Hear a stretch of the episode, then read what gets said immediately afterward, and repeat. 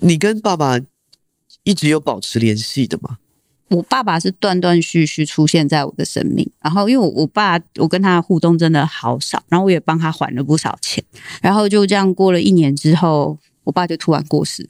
他的钱包里面放着，哦，我真的没讲过这个，他钱包里放着我跟我妈，我小时候的照片，跟我妈年轻的时候，然后我那时候就觉得完全我不能懂。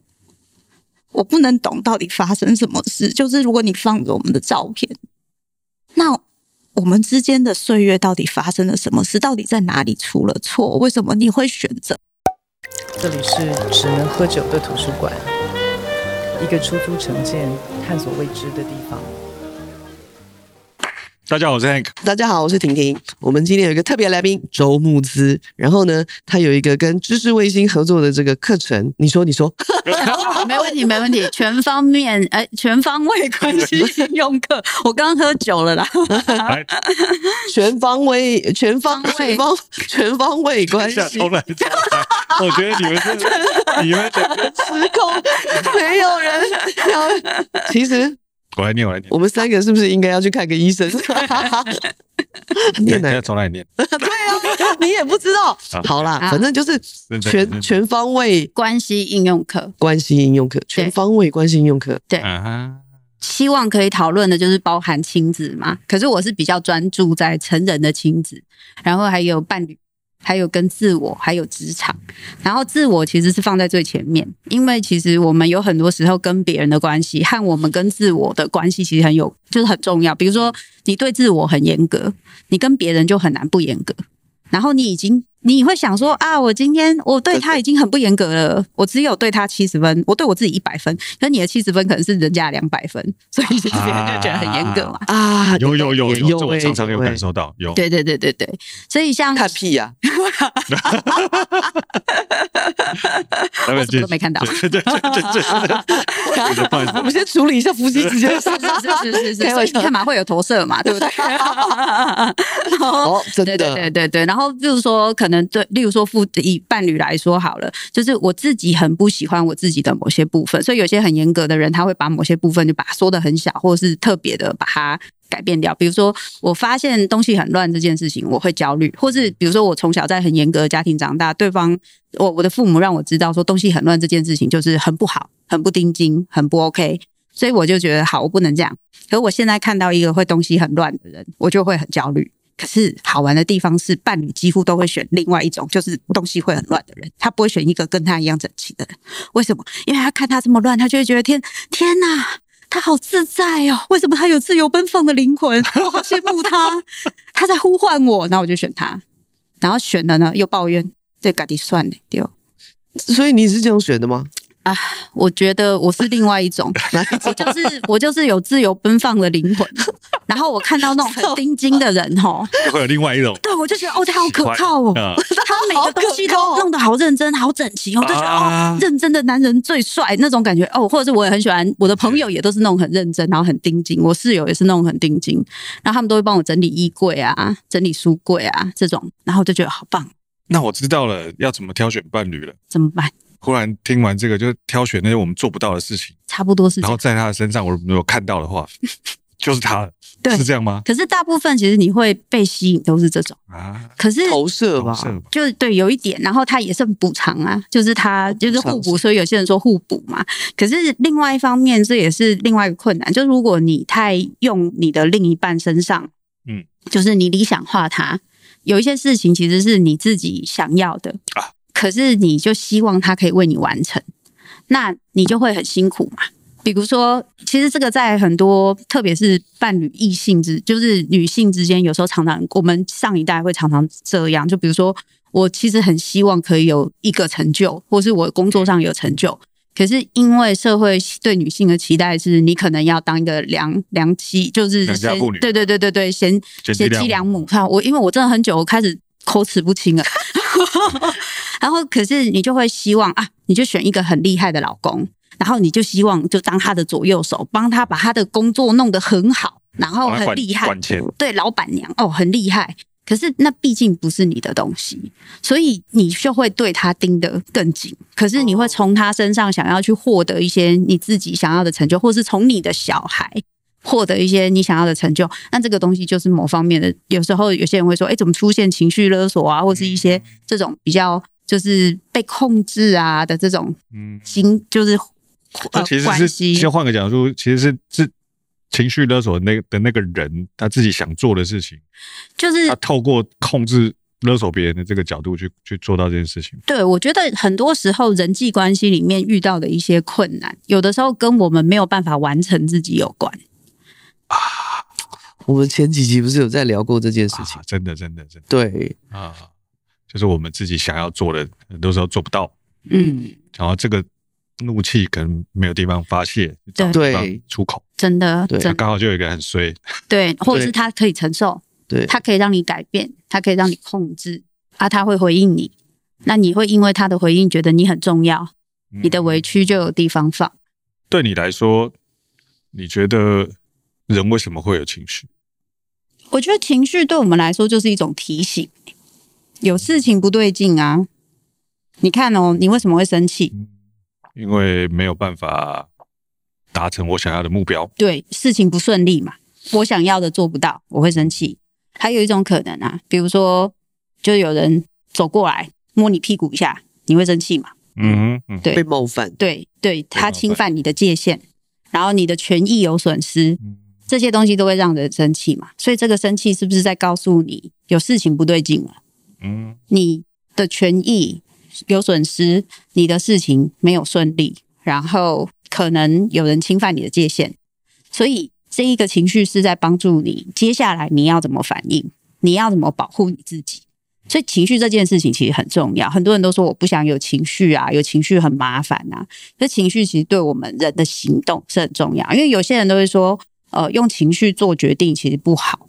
可是说真的，我们大部分的时候都是用情绪做决定。负面情绪这件事情，就是对我们影响很大，而且特别是负面情绪，就是因为正面情绪会是比较幸福啊、快乐，可是不是危险。负面情绪会出现的时候，多半可能都跟环境的比较不好啊、变化，或对我们的权益有影响，或是有危险有关，所以负面情绪它才会这么强烈。像你会悲伤啊，你会忧郁啊，你会难过这些东西，就是他是在就是在跟你讲说，诶，有事情不对劲。你现在受伤了，你应该要痛，你会难过，所以你应该要花点时间去疗愈，让你好好休息。忧郁其实就是一个，就是我现在能量很低嘛，所以我应该休息嘛，对不对？可是很好玩的地方是在我们现在的社会，大家都觉得不能停下来，停下。现在我觉得好多，以前就是不能停嘛，所以你忧郁，大家就会说啊，有什么好忧郁的啊？你应该要就是。打起精神啊，或者有忧郁症，对对对对对对，然后有忧郁症就是你太玻璃心啦，抗压性太低，这个东西都会是很大的，就是很大的困难跟影响。就是你可以想象啊，如果你本身假设有些人就说，哎，你就是太容易想太多了，你就是太敏感。可是问题是啊，如果你的体质、你的个性。真的就是比较敏感的，那它一定有带来一些好处嘛？那当当然它也会带来一些缺点。啊，你就是敏感的，啊，你人家叫你说不要那么敏感，做得到吗？那种感觉就很像在跟一个会气喘的人，体质会气喘，说你就不要气喘嘛，你就每天去吸花粉啊，吸到一个程度之后你就不会气喘，最好你又会死嘛。嗯，所以我觉得这个东西就是一个矛盾性，我们要怎么去接受，知道说其实我有这些情绪是正常。困难的不是在于有这些情绪，而是我要怎么理解它，跟我要怎么表达。嗯，我要知道我的目的是什么，我要表达是为了跟这个人产生怎么样的关系，我要达到怎么样的沟通，这件事情才是我们要去练习，而不是去把情绪消灭掉。听你讲这个，我就记得我上次看到那个金凯瑞讲一个，就是他说 depress 就是忧郁这个事情，其实就是告诉你你要 deep rest，就是要深度的休息。是，那你可能卡在一个。你现在想要成为的一个角色里面，现在你这个角色不是你想要成为的角色，然后你困在里面，嗯，然后你忽然觉得很累，是是处在这个状态，所以其实你需要是好好休息，去想你到底想要真正想要成为的人是谁。对，没错。而且刚刚如果接着刚刚 Hank 讲的这个东西，忧郁这个情绪，它本身还有一个很很重要的部分，忧郁跟愤怒其实是一体两面的。嗯，愤怒这个情绪是对外发。我对事情生气，忧郁这个情绪是对自己愤怒，也就是我不敢发出去的，我对自己攻击。所以真的是不是？所以刚刚讲我有一个想成为的自己，可是其实我没有那么想成为，可是别人其实很期待我。然后我又气，我气别人为什么要这样期待我？可是我又气我自己怎么做不到？可是我又不敢对别人生气，我往内。原来是这么一回事。某种程度上是，的确是。当我忧郁症会爆的时候，大概都是这种状态。嗯，真赌烂，没 气气气。我觉得气真的是会很容易摧毁一个人的。的状态有时候，但他有时候是个很好利用的能量，嗯、对啊，对啊，的确是气自己是最多的。对，我像这次讲说这个课程，我开头是用焦虑下去讲，因为焦虑是让我们就是要活着最常出现的一个情绪，就是焦虑，因为有危机嘛，我要逃离一些我不想要的，我要去做到我一些想要的，都会让你焦虑。我都要去变得更好，我就是对现在不满意，所以我就会焦虑。我我对这个关系我会焦虑，因为我有期待更好的关系，就是这个状况可以更好，他们要喜欢我，不要讨厌我，所以我一点一点点线索我就会很紧张。所以这个焦虑它会对我们的影响其实很多层面。焦虑没有处理好，就很容易变忧郁，因为那个愤怒的情绪他不知道怎么去处理的时候，他有个有时候会变愤怒啊，有时候会变忧郁啊。这从头到尾我们还是。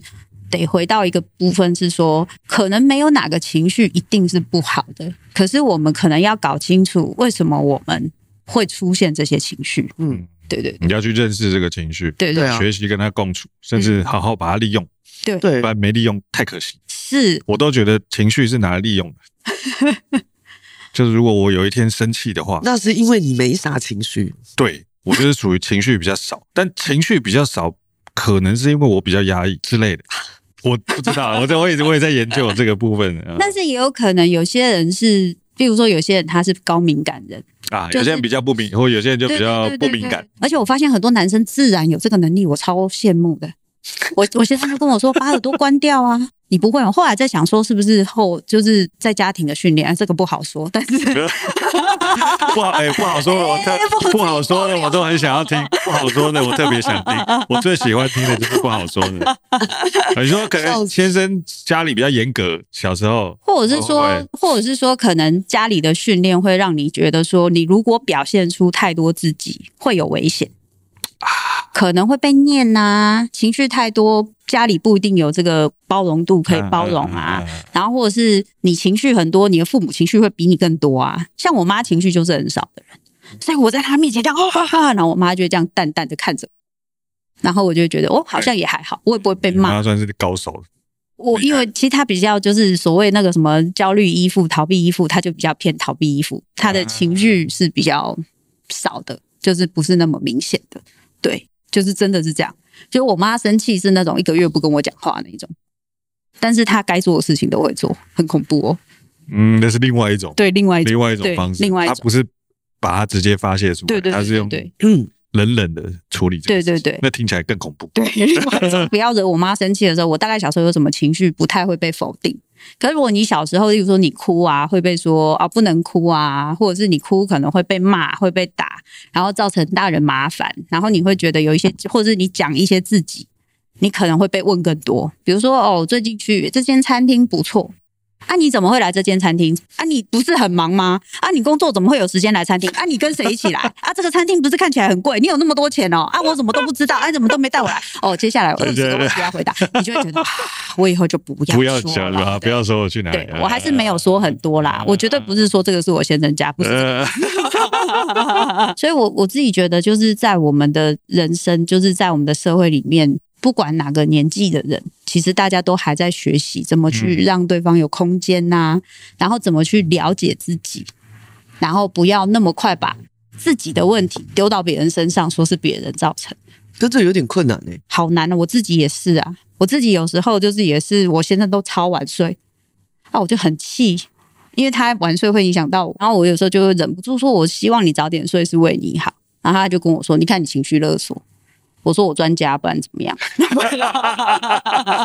真的是，真的是专家。我跟你说，他也，我觉得出了一本书验证过。他你也会一天到晚这边叫我睡觉，你知道我就是那种，我明明就要睡了，可是如果或者是我现在站起来要去洗澡，然后你只要叫我去洗澡，或者是叫我睡觉，我就会多撑个几分钟。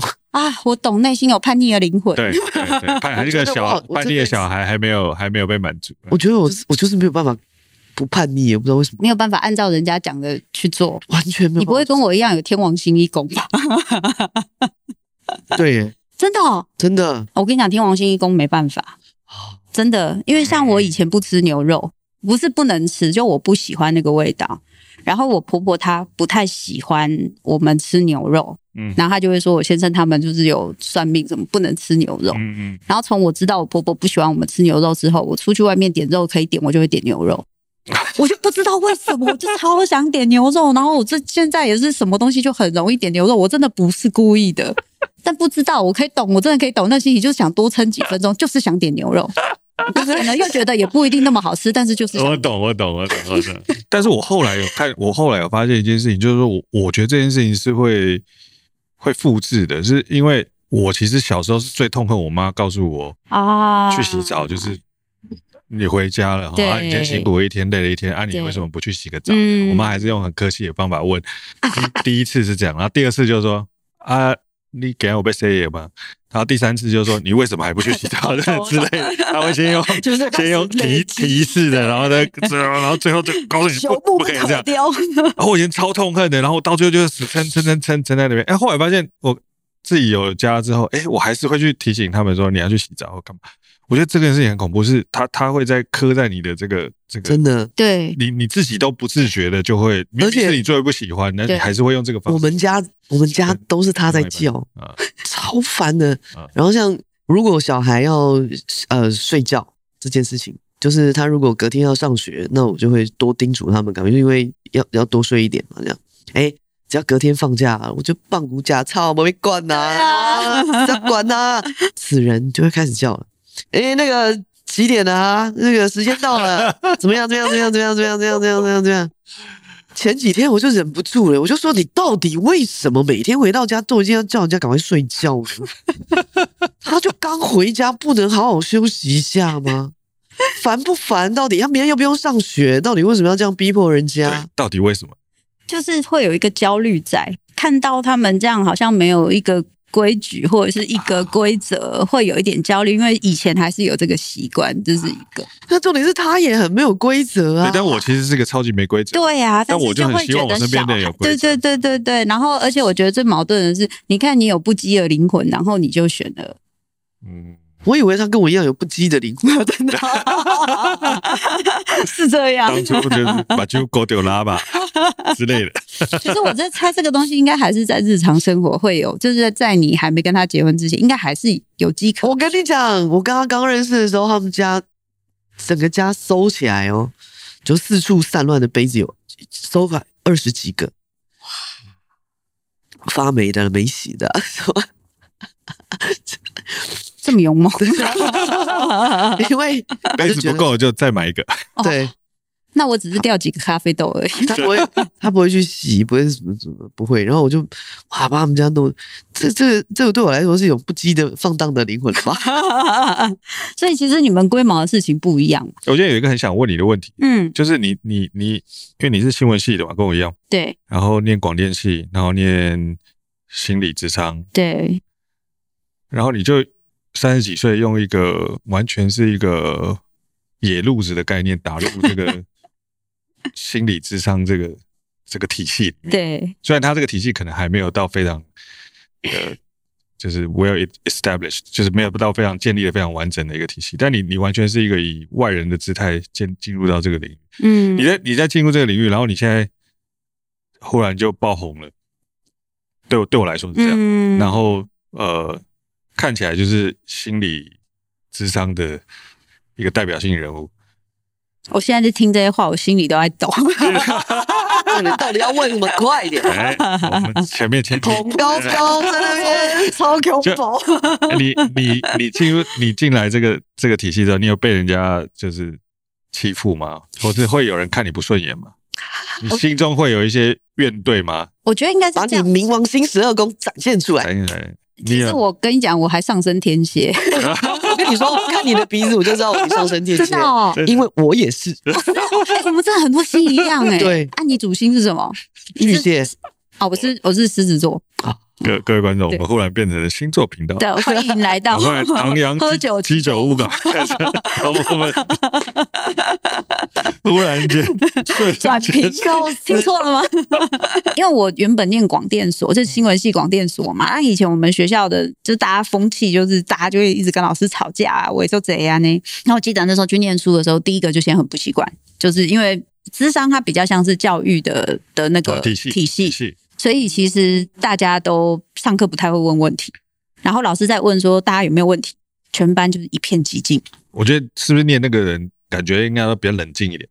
可能也比较冷静，啊，也可能比较不习惯跟权，就跟权威的互动是比较是权威说我听这样，然后因为教育体系嘛，然后。我因为我就是念传播出身，我在想我五百个问题，然后现在大家怎么 都没有问题，那怎么办？我要先从哪一个开始问？然后我就还自己反省了一下，说是不是因为因为我我我是我是推甄进去，所以我里面很多知识我都不懂嘛，所以我就还反省了一下，是不是我没念书？所以我后来的解决方法就是花很多时间，就是泡在图书馆把书念一念这样。然后后来出来工作之后，就是我觉得这一切就是非常的。真的是非常意外，就是有些人，我觉得有些人可能会听说，哈，你们这些人啊，这些那个有有一点，就是现在有一点那个的，都说啊是运气，就讲那个什么谦虚，可真的是运气。我会被大家知道，就是从《情绪勒索》那本书开始，而写那本书的目的就只是一个很简单，就是说因为我个案遇到太多这个，然后我那时候真的是想要，因为我发现大家不一定会去咨商啊，你什么时候会去咨商？不会，你一开始出问题，你会先什么？你会先去拜拜，先去抽签，先去找汤启阳老师，看看他最近有没有讲运势如何。对对对，射手座这个礼拜，对对对，不然就是这一盖嘛，对不对？然后不然上个教会，就是你这一盖有这一盖，你不会马上去选智商这一块。现在比较会，以前我那个年代还不会。然后所以到最后要来智商，都是已经。就是就是浑身是伤，对啊，存亡之秋 之二时你才会来嘛，然后问题就会已经很严重，所以我那时候就想说，写一本书，如果刚好有缘人看到，那他看了之后，他可能就会觉得说，哦，这个对我有帮助，那以后我又有问题，我愿意给智商一个机会啊。我那时候觉得一定卖不完啊，我那时候觉得三千本手刷卖不完，我就想说，那没关系，到时候他，因为他好像说一年卖不完要就是丢掉，要收，对收，对对对对对啊，我就说那没关系，到时候就卖给我。啊，我就放在我智商所前面当结缘品，有没有？大家投个十块就可以拿一本，跟圣经一样。那丢 十块拿一本这样。哦，那时候就觉得这本书应该会帮助到别人。然后后来我没有想到它就是很有，就是很对对对。然后因为是这样，因为那个时候其实我才工作两年多，我那时候其实才工作两年多，所以就开始会有一些负面的声音嘛。我觉得如果是因为负面的声音，大部分都是什么？我我觉得，如果是像我刚刚说什么，妈妈写信来骂我说小孩离家出走是你的错，或者是爸爸写信来骂我说小孩不接家业是我的错，这种我还觉得还好。我觉得比较痛苦的是说啊，我不认识的啊，然后可能是业界的人，然后说他对我有些误解，然后他也没看过我的东西，然后他可能就贴了一些标签在我身上。那这个东西，它其实会回归到一个我自己本身很重要的议题，就是我是很怕被人家觉得哗众取宠。这跟我自己的家庭议题有关，就是因为我爸爸就是很像我这型，可是我是单亲，我是妈妈养大的，所以我很怕跟我爸爸一样，因为我妈妈会是说啊，你爸爸就是眼高手低呀、啊，这样，所以我对我来说，我其实非常害怕我跟我爸爸很像，但我会的才华，爸爸以前就是弹吉他、吹萨克斯风，很会写东西，然后头脑又很聪明，也很会讲话。所以就是他有才华的人啦，应该对对对，嗯，然后所以他有很多的能力，我身上也都看得出一点。然后，所以我那时候其实很不喜欢这些东西。所以当我被人家讲说啊，我就出一张嘴啊，或哗众取宠，我就很怕这种东西。所以特别特别介意。对对对对，我特别在意这个。然后，所以我那时候二零一八就就停了。停了大部分的工作一段时间，就是对外的电视啊什么，就是智商工作照做，但是其他对外的工作我就是停一段时间，因为我觉得不行，我要停下来想一下，我到底因为那个时候也很复杂，就邀约一口气灌过来，然后我其实是有界限上的问题，我有拒绝别人的困难，我就是拒绝人家的时候，我会想很多。拍谁？对，我会想说这样会不会给人家添麻烦？人家会不会觉得我大头症？你看我很苦啊，我天王星一宫，但是我月亮是天平，嗯，就是会想很多。我觉得他也有类似的问题。我还好吧？哎、欸，跟我跟你一样，冥王星在十二宫，真的、哦，真的啊，你苦啦。你现在手机拿的是在看第几宫吗？没有啊，因为太。就是我想知道一下，就是因为我们今天是喝那个什么喝酒聊星座，对对，喝酒聊星座。我们跟心理师怎样喝酒聊星座，我听起来这个内容很特别哦。靠背啊，我不能稍微看一下，可以可以可以可以。刚刚 很多都同样同样都一样，对啊，真的太巧了。但你们两个人也同样的特色，因为他父亲也是非常有才华的人，真的。对然后也是没有。好像没有把才华用在很好的地方。嗯，没错。嗯，那那我那我一次采访两个人好了。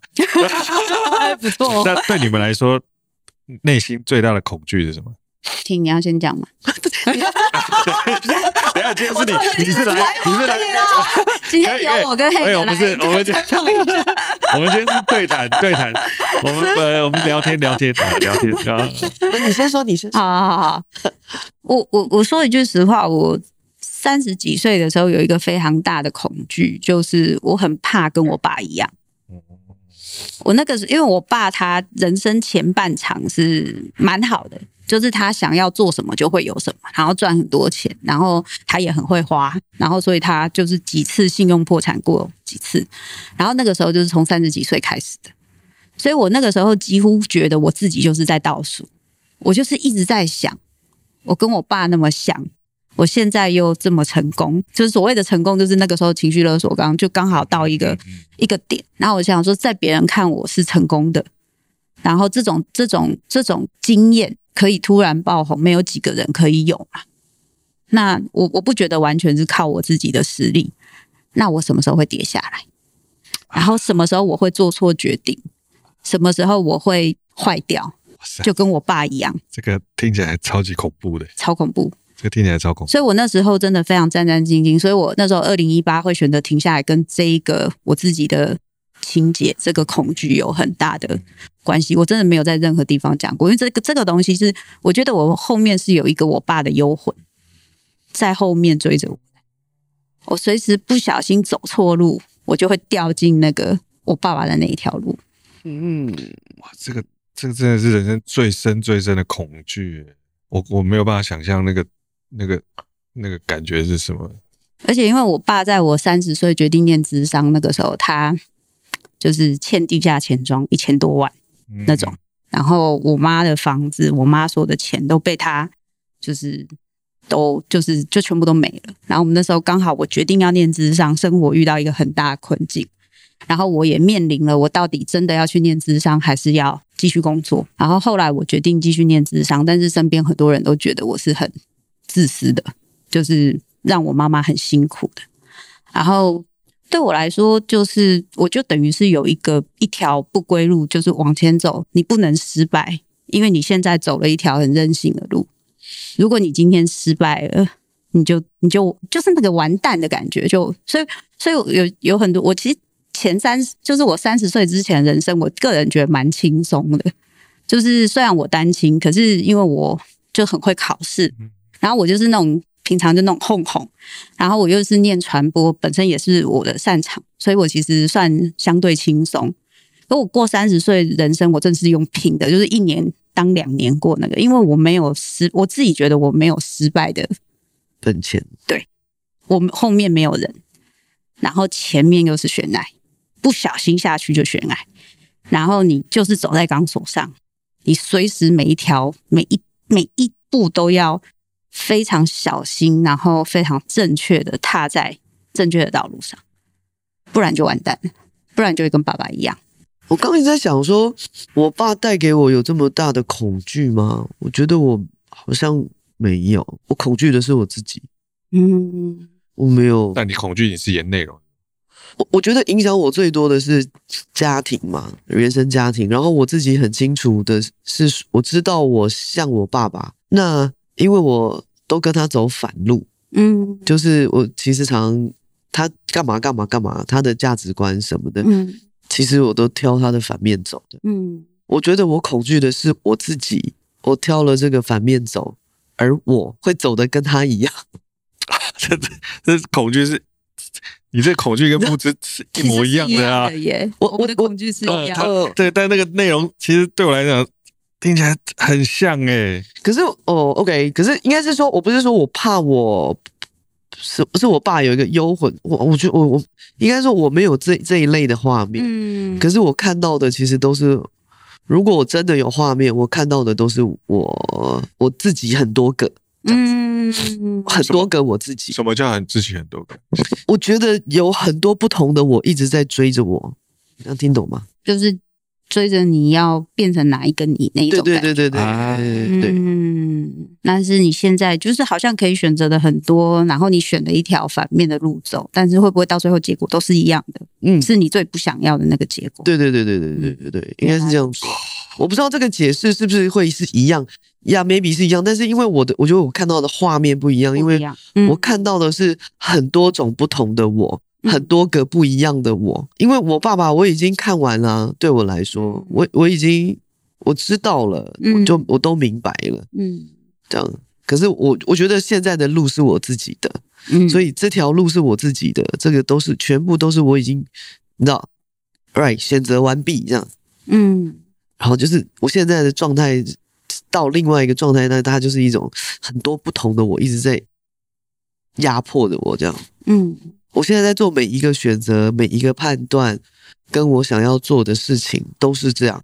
就是我每一次要下决定的时候，就是很多个你在帮你决定，就是在想说到底要用哪一个。但我有个问题问牧师，就是你有你有感受到你的过去的遭遇，跟你现在选择的事情，嗯，跟你所有目前的一切的选择，嗯，它其实是有某一种程度，它是有一个类似命运的召唤，嗯，在在。告诉你说 往这边走吧，往这边走吧之类的，这个这个，你有你有感受到这件事情了吗？我觉得有些东西有，比如说我以前就是念传播嘛，嗯、然后就是不知道不知道 Hank 跟婷感觉怎么样，但我本身的那个气质其实以前更比现在更明显，传播人的气质很强，嗯，就是很新闻系，讲话很快。然后反应很快，然后有时候，可是我你说现在不明显还是？我是说以前可能比现在更明显。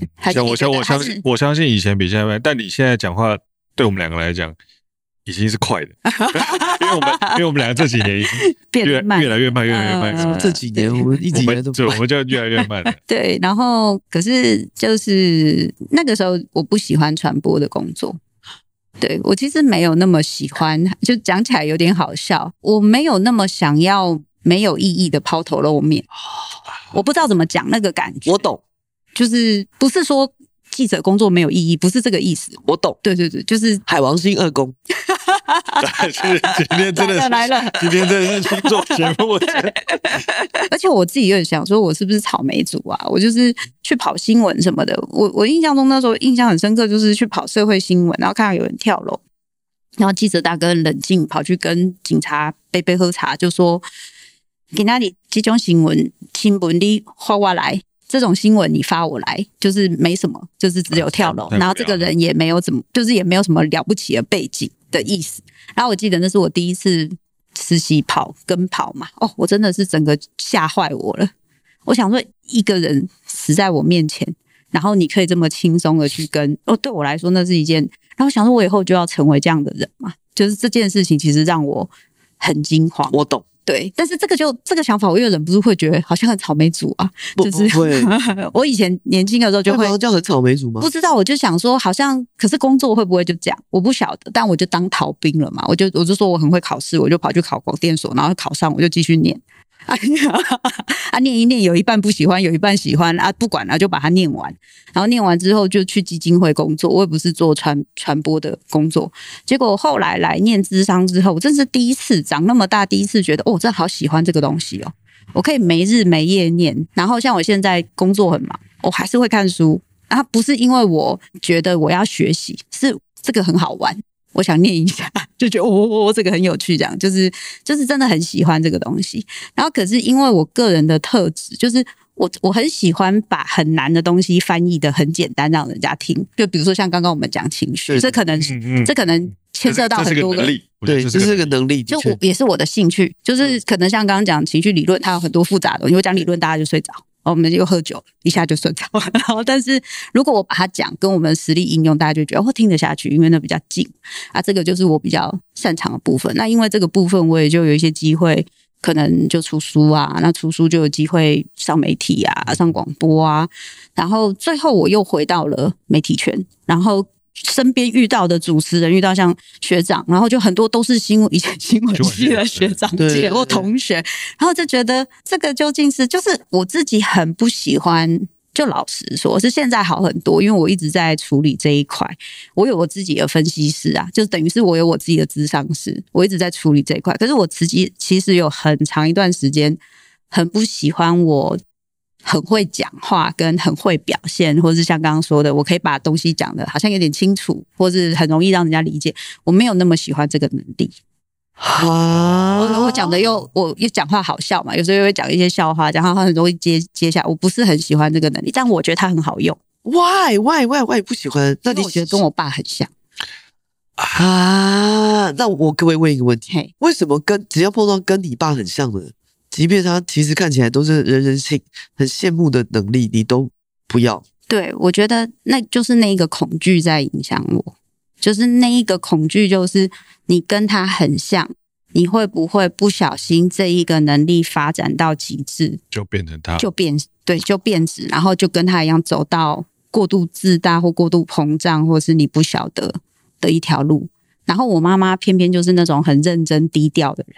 然后我就会觉得，我、哦、这样的特质好像就是比较安全的，比较。可是你看很矛盾，我又玩乐团啊，而我是主唱啊，那个就是一个应该要，应该那就是一个很张扬，那就是一个很张扬。可是我在做这个表演的动作、表演的事情的时候，我其实是很开心的，因为就是就是也是灵魂的召唤。在玩乐团是我最轻松的时候。啊，这听起来超级有趣的！我 哎，等一下，等一下，等一下，那那等等等等等，那你跟你爸，呃，好可怕，遇到两个智商师。我今天我今天本来想问你的问题，说心理智商是需要心理智商师吗？对对对，有刚刚跟你讲，我有分析，但是今天两个更更恐怖。我分析师，我跟他说我不想讲，可以不想讲，我现在不能说我不想讲，因为付钱了。老板在后面看，我不能说我不想讲。老板，老板。那个周牧师在知识卫星有开课啊，那个我们会放链接在我们的影片底下，然后你知道，呃，七月九号，七月九号还没过噻，哎，还没到，还没到，还没到，还没到，七月九号，然后早鸟票是三三七折。你会形容你自己是一个理性还是一个感性的？我觉得很难说，我会说很难说，是真的很难说。原因是因为我看起来好像会用，会我对情绪很了解。可是我可能会有一些很冲动的那个，可是我其实在我真正压力大的时候，我是用理性在处理事情的。怎么说？就是说，嗯，比如说像我遇到跟别人就是有些事情要处理，我就是那种会先解决问题再处理心情的人。我一定会先把这件事情先 hold 好，大家怎么样都先。然后你觉得那个是后天的训练，还是你先天就是可以处理这样的事情？我觉得可能真的是跟我小时候的经验有关，因为我在说我妈妈她不是一个就是情绪很明显的人。对，我其实是一个情绪很多的人，就是我就是那种喜好就跟婷儿一样，我喜好其实是那种很明显就看得出来的。对对对，但是我常常会被大人讲说我需要就是不行这样，我要去藏一下。我要训练我自己，要藏一下，不然以后对我的人生会有很大的影响之类的。我其实常常会被这样子提醒，嗯，然后所以我后来的确有努力在做这件事，但是也还是有限。我问一个对心理师问的一个很没有礼貌的问题，不会不会，你说，就是你会觉得你常常在理性跟感性当中挣扎吗？常常啊，这怎么会没有礼貌呢？会不会？对我来讲，我就觉得这好像很没。不会啊，我常常啊，比如说像我有时候在跟人家讲说应该要怎么做的时候，我自己都会忍忍不住补一句，说我有时候也很困难。嗯，比如说像我有我有一次去上一个伴侣的一个沟通的训练课，然后我上完那一整天很累，然后我一回去一言不合跟我先生就吵架了。然后下次这就变成我的材料。我就说你们知道吗？我上次因为太累的时候，就跟我先生吵架。我上完伴侣沟通教大家之后，回去就跟我先生吵架。这告诉我们什么？这告诉我们太累的时候千万不要沟通，最好就是先离开。就算你会再多，你状况不好的时候，什么都没有。哦，这是真的，对，这是真的。就你懂了再多的道理，对。但是如果状况不好或情绪很多的，对，或是你老婆情绪很多的，千万不要，千万不要去试着 用这个这个道理去框这个人，然后这是不行。对对，所以就是变成这个是我的一个习惯，就是我所有的情绪，我所有的东西，我可以用理性去讨论出一个道理，我不会让他就这样。过去就是我会一直去想，说我为什么会这个样子，然后就是那可以怎么处理等等，就是我会。可是我其实是一个情绪很多的人，嗯，然后我的感受也很强烈，就是一点事情喜欢不喜欢，我的忍耐度其实很低，大概那个能够忍耐。的状况大概就是可以忍受的气温温度大概就是二十二点五到二十三，差不多是这样。那有一句话是理性也需要感性去支撑，所以说理性跟感性它其实应该某种程度上是相辅相成。那在这样子的情况之下，假设如果我们都是用理性去分析我们的情感，其实是分析不出来的嘛？对，我觉得也不可能有这种事。我觉得应该是说我们可以很。很用你的感觉去感受这件事情，完全没有问题。只是我们去理解我为什么会这样，也就是我多花了一点点时间去，像是那个名侦探柯南一样，你去理解你的这一个东西是怎么出来。其实这就是我们做智商在做的事情。也就是说，我们做智商的时候，我们是可以理解对方，我们是可以接住对方的感受。比如说，我是很容易个案在哭，我会跟着哭。我是非常容易会讲，嗯、就是在讲一些东西的时候，他在说的时候，我会同样有类似的感觉。你你可以有同样的感受，对，同理心，或者是可以同感。对对，就是就是在我们那个心理学有个那个专业名词叫，就是你的镜像神经元，就镜应同理的这个部分反应很强，嗯、你就会很容易有。这件事情是不是在做这个职业来讲非常重要的一件一个？有的话当然很好，没有的话。也不能没有了，就没有的话，没有的话，你的你的来智商的人没有办法感受到你跟他是在同一个。那你喜欢这个特质吗？你自己？呃，我应该是说不算讨厌，不算讨厌。但是我觉得说真的，这些情感的特质不算讨厌。比起像我刚刚说什么，我有一些能力啊，我很我很很喜欢用它，但是我很怕跟我爸很像。那个我真的是。很矛盾，就是我用它，但是我讨厌。可是像我刚刚这种情绪的部分，我自己反而是还蛮接纳我自己有这个状况，或是我很爱哭啊，然后对一些事情，我是那种可以，就是比如说像我们专辑做出来，然后其中有一首歌。然后那个瑞典那边的混音师帮我们混完，然后混出来的状态跟我当初我们在写这首歌想要的感觉差不多。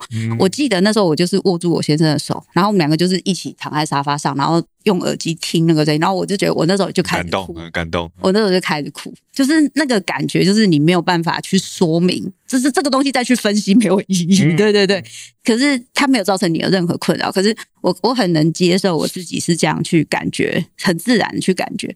可是我对我自己一些能力啊、本能啊，我不太能拥抱，就是我会强迫我自己要去，有时候会做或选择一些比较难的路去去进行的，绕远路再去抱他。呃，应该是说，比如说像我刚刚说，我可能很很会说话或什么的，我我就不觉得这是个能力，所以我会花很多的时间念书。真的假的？这个是我一直很想要的能力。对，我，我这辈子就是没有，因为我以前在念书的时候就觉得我同学都好会说话。然后他们问一个问题之前，他们的前言都可以讲五分钟，然后最后再问一个问题，然后那个话那个语速都是很快，很快，很快，很快。然后我就觉得，哇，这个如果换成我拿那个麦克风的话，我应该会，嗯，什么话都讲不出来之类的。嗯、我我自己就没有很欣赏自己这个部分，哦、真的假的？我会觉得它不是一个能力，然后我会觉得是能力的。比如说，我就会觉得说，你要把书念很多，念得很深。所以我刚刚说，我有时候会，就是我焦虑起来的时候，我就是念书诶。可是，可是我我我我比较想知道是说，你比较喜欢把书书念很多跟念很深，这个是你爸爸身上没有的吗？没有的。就是我会觉得说，那你就会比较扎实嘛。你就不会哗众取宠，你就不会只靠出一张嘴啊。啊，我懂，我懂，我懂。哦哦，那个那个是不是那个概念？是不是有点像是，如果这个才能是你原本就拥有的，别人夸奖你，你并不会感觉到开心。我觉得也有一点点这样。我我从以前到现在就不太喜欢，我不太就是这个东西，我学起来很轻松，我就不太喜欢学。然后写东西对我来说也很简单，我就是那种十五分钟就可以写三千字的人，就是所以那时候就觉得好像就会觉得说好像就是很不扎实。哎，我我可不可以问一个比较就这个可有可能比较真的私密或者不礼貌的问题？那你可以不回答。好好，就是说你跟爸爸一直有保持联系的吗？诶、欸，应该这样讲，就是我跟我爸爸是断断续续出现在我的生命，就是他，我就说他有信用破产过几次嘛，跑路过几次嘛，他跑路就不见，然后可能过了很多年之后，突然又回来个半年，然后就又不见，然后所以在我生命里面，他可能有短暂回来过半年、一年、一两年的时间，然后在我就是大学那个时候，因为爷爷奶奶过世，他有跟我妈妈住一起，但后来就。欠很多钱嘛，然后他就又不见，然后后来再联络上，就是我出书那个时候，但是那个时候不是太愉快的经验，就是他就觉得我没有养他或者什么的，所以他就是对我做情绪勒索你，对我做蛮多攻击，然后哇，这个我真的是好像没有在别的地方讲过，然后我那时候很崩溃，我记得那个时候我真的是对着我先生讲了一句话，因为他那个时候就是。还说要去什么报纸爆料我啊，干嘛？然后我弄得压力很大，就去我粉砖留言啊什么的，就是写很多。然后我那时候就觉得很痛苦。然后因为我我爸，我跟他的互动真的好少，然后我也帮他还了不少钱。然后我就心里想说，我就忍不住跟我先生讲了一句，我真的没讲过这种话。我就跟他说，我不知道我做错什么，我这几年这么努力，然后我就爆哭，爆哭完没办法，事情还是要处理嘛，那就继续处理。然后就这样过了一年之后，我爸就突然过世了，就突然进加护病房。我在见他的时候就进了加护病房，然后我那个时候就觉得心情很复杂。就是我我记得那个时候他，因为他他在他的在的医院离我很远，但我那时候工作非常忙。然后我同我朋友就跟我讲了一句，我很好的朋友跟我讲了一句话说，因为他已经进加护病房，其实已经插管，医生也说没有多久。然后我朋友就跟我讲了一句话，说：“去跟他好好讲话吧，就是你跟他这辈子也没好好讲话过，然后大概也没有什么机会。”然后他就我朋友因为很熟我跟我爸的状况，他就说：“我跟我爸就是一遇到两个就很会吵架，我爸也是狮子座，我们两个后都很会讲，然后我每次都辩辩跟他辩论，然后我都辩赢他，这样这怎么政党我们俩完全都相反，然后所以每次都会吵。”他说：“这是他第一次，就是完全不能回嘴。”就是你听，然后我就好，我就那时候每天都坐一两个小时的车去医院，然后我我其实也那时候也不太知道能讲什么，因为跟他太多陌回忆太陌生。但是那时候看到他的时候，心情真的很复杂，就觉得说，哦，他现在变好老，然后就是很久没见到他，他身体原来已经这么差。然后我那时候心情其实是很复杂，我记得那时候去帮他整理他身后物的时候。我就想说，他就是真的是家徒四壁，然后他的钱包里面放着，哦，我真的没讲过这个，他钱包里放着我跟我妈，我小时候的照片跟我妈年轻的时候，然后我那时候就觉得完全我不能懂，我不能懂到底发生什么事，就是如果你放着我们的照片，那。我们之间的岁月到底发生了什么事？到底在哪里出了错？为什么你会选择？因为我记得那时候，我爸在过了我很多年，我出书，他联络上我，我对他喊的第一句话是我一直以为是因为我不够好，所以你才不要我，然后所以我才会那么努力。我我在喊出这句话之前，我不知道是因为这样，我真的不知道。我是那种做任何事情我都。会很努力做到大人想要我，就是我就算在面，哎，我才不要，我才好，你没有我考考前三名，我就刚好考第三名。可是我一定还是会做到大人要的一定的标准。然后我从来不晓得，就是我，我爸在外边认很多干女儿，然后我是他唯一的独生女，然后我心里其实一直都有一个感觉，就是是不是他们比较好？虽然我我理智上，如果我是一个心理师，我可以分析，对我爸来说，他面对我，他有很多的焦虑，他有很多的罪恶感，他也有很多对我的自卑，所以他认的女儿都都是那种，就是没有什么学历，但是很用，就是很孤单，然后很尽力向上，可是没有表现很好的那种女孩，跟我是完全不一样的。我知道他有他的，他也在补偿他的。心情，可是我对他有很多很多的生气，就是，可是我有更多的心情是，就是那种小时候，就是过年的时候，你爸爸都是不在，然后你其他的堂弟堂妹们，全家是爸爸在，然后长辈提到你的时候，就会说：“哦，木子表现很好啊，他现在又去念北女啊，他爸爸就是那样，你就是爸爸，就是在你生命里永远都是那个本科。”气吗？我小学一二年级的时候就跟我妈说，我。决定我要当律师。嗯，你决定你要当律师？嗯，然后我妈就问我为什么？我说，因为我当律师要做的第一件事情就是帮你跟爸办离婚。因为我小时候听我妈说，她很想要跟我爸分开，可是因为如果爸那时候的那个监护权，通常都还是会判给爸爸这边。然后我妈妈说我阿妈一定会把我带走。所以，然后加上就是找律师又会花很多钱，所以我那时候就觉得哦好，所以我那时候下定决心，就是我要当律师，然后我要帮你们，就是把这个事情解决掉，你们就省钱，然后我们就可以解决这个问题。然后我记得我爸失踪，在我小学二三年级的时候失踪，就是跑路，就真的就是突然不见。然后我爸后来过了半年之后写信回来，我爸是那种字非常非常漂亮的，就是 我真的不知道怎么讲，他字很漂亮，所以很好认。他写信回来，他上面写内乡，地址写内乡啊，我一看就知道是他的。然后我记得那时候我是小学三年级哦，我拿着这个信要给我妈，我想的第一件事情是，今天这个人就算死在外面了，我也不会为他掉一滴眼泪。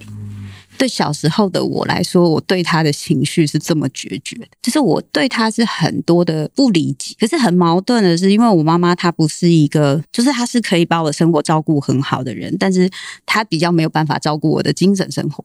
所以，像我对很多东西有兴趣，她解决方法就是看我想买什么书，她就买回来给我看。因为我问题太多，他就觉得买书给我看，我就会安静下来，我就会去看书。然后我爸爸他会在，他通常那时候都是两三个月回来一次，一两个月回来一次，回来一次有时候待不了半天他就走了。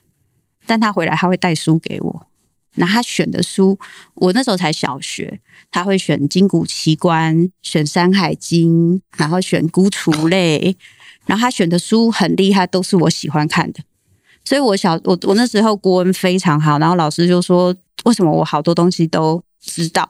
就是全部其实都是他那时候买了很多书给我看，所以那心情很复杂。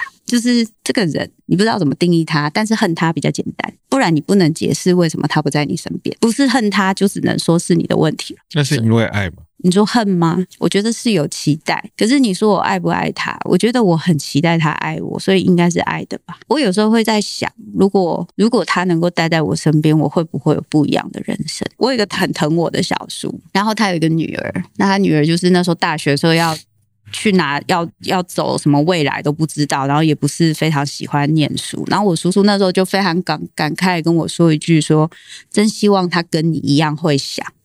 真希望他表现跟你一样好。我说叔叔，因为他不需要，我没有选择。如果可以的话，我也想要当那一个不用这么努力的人。我真的没有想要这么努力，就是后来就会跟自己说，每个人就是有自己的命运。然后我就是把我能做的事情做到，就是我能做的最好，我能够发展我这个部分。所以我觉得我真的是从我爸开始，就是我爸走了之后。我才慢慢的在跟这个人和解，我才慢慢的去承认，我真的很希望他可以爱我。我真的慢慢承认，那个时候我在看到他家徒四壁的家的时候，我在想，我其实已经有能力可以让你过得比较舒服。可是我真的好害怕，如果你会像以前一样把我一起拖垮，怎么办？我不知道你到到底发生什么事情。当你知道说你跟你爸爸的和解其实是从他离开之后开始，那同时间你有跟自己和解吗？我觉得真的不容易。虽然我这可能也就是为什么我不管是做课程也好，讲 podcast 也好，我都是在讲我们要怎么去了解自己，要怎么去心疼自己。我觉得有的时候，我在我根本上最深处的地方，我还是会觉得我不配一些东西，我不配现在的成就，我不配。我觉得那个真的是跟你一路上有没有很放心的被爱，不用被期待去做一些事情有很大的关系。然后，当我花了很多时间去满足别人的。期待的时候，我有时候真的会觉得，我现在在维持的是一个假的，假的，对，假的我。呃，那我我很想，如如果说这样子的一种情感的缺失啊，就是缺的那一块，你的先生，你觉得你先生给你的爱是足以补起来的吗？我必须老实的说，我觉得这一段呐。要有人可以爱到让你可以被补起来，很不容易。因为像我刚刚说的，其实你不配这件事情，我也是这一两年才发现，我之前没发现。我之前一直觉得我很 OK，我我这几年就是因为一直在做这些课程，我有一个老毛病啊，就是我要教人家的东西，我自己要先做得到，先解释一下。所以我我就是这这这一两年在做这些事情，我就不停，然后我就发现原来其实我不配这件事情对我的影响。很大，可是这个东西是别人跟我说什么，没有什么意义的，那没有什么用，就是并不是说别人去告诉我我很棒，或是跟我说你其实很配是有用，或是夸奖你，或是拿到某个排行榜的前几名。对对对，因为不是这样的，因为对，因为那个那个那个真的就是一个焦虑的，就是帮你有点像是上瘾行为，就是他帮你去减缓这个焦虑，可是你根本上，你根本上知道你必须要靠这一次又一次的这一些。像是徽章一样去确认你这个人是配在这个地方。可是如果你今天是真的确定这件事情的话，你根本不需要、啊、需要这些徽章，不需要这些徽章，你不需要这么辛苦啊。所以，所以这件事情就是一个，我现在还在努力。就是我觉得最最麻烦就是你看不到，你以为你很 OK，然后所以我觉得看到了，总是就有一些可以慢慢去意识跟。调整的地地方，对啊，嗯，我觉得要先要先有觉觉察的能力，的确，嗯，嗯是是。但我觉得我们我我们在这这个人生活的一辈子，有很多时候我们都是很自以为是的，每一个人应该都是这样。嗯、我们小时候都觉得，哦，靠我们自己最帅啊，我们自己最怎样？你知道，我现在就我觉得老师讲的都是错的啊，嗯，这个谁告诉我什么的？我爸妈讲的都是错的啊，我都觉得我可以独当一面啊，嗯。那随着年纪的增长，你就会发现，哦，原来我以前很嚣张，其实是没来由的，是在对抗很多东西。那或许我现在可以看到更多我以前还缺乏的，但也是因为我我我我自己觉得我有缺乏，所以我很努力的去去补足一些我我觉得我缺的东西，嗯，然后才慢慢的可以到达一个程度，回头看的时候还可以说啊，去笑以前的自己或者什么。嗯，我自己也蛮认同这个想法，因为。其实像我现在知道那个，其实我不配是一个我有点像诅咒一样的东西。可是我自己知道，我有的时候也是在靠这些叫自己要小心一点，不要像爸爸一样这样去让自己谨慎。因为我知道我内在也会有一个那个，就是比较张扬。然后比较乐观，有时候太乐观，就是就没有在管别人的。就是其实我还是有一个部分，毕竟我狮子座，就是还是有这种部分。然后所以我觉得有的时候这个部分不要到伤害自己的状况的话，它只是一个提醒。就是这个我完全可以理解。对，因为我觉得我也是属于很容易就张扬的人，需要常常要提醒自己不要这么。嚣张，有可能也是因为乐观，就是对。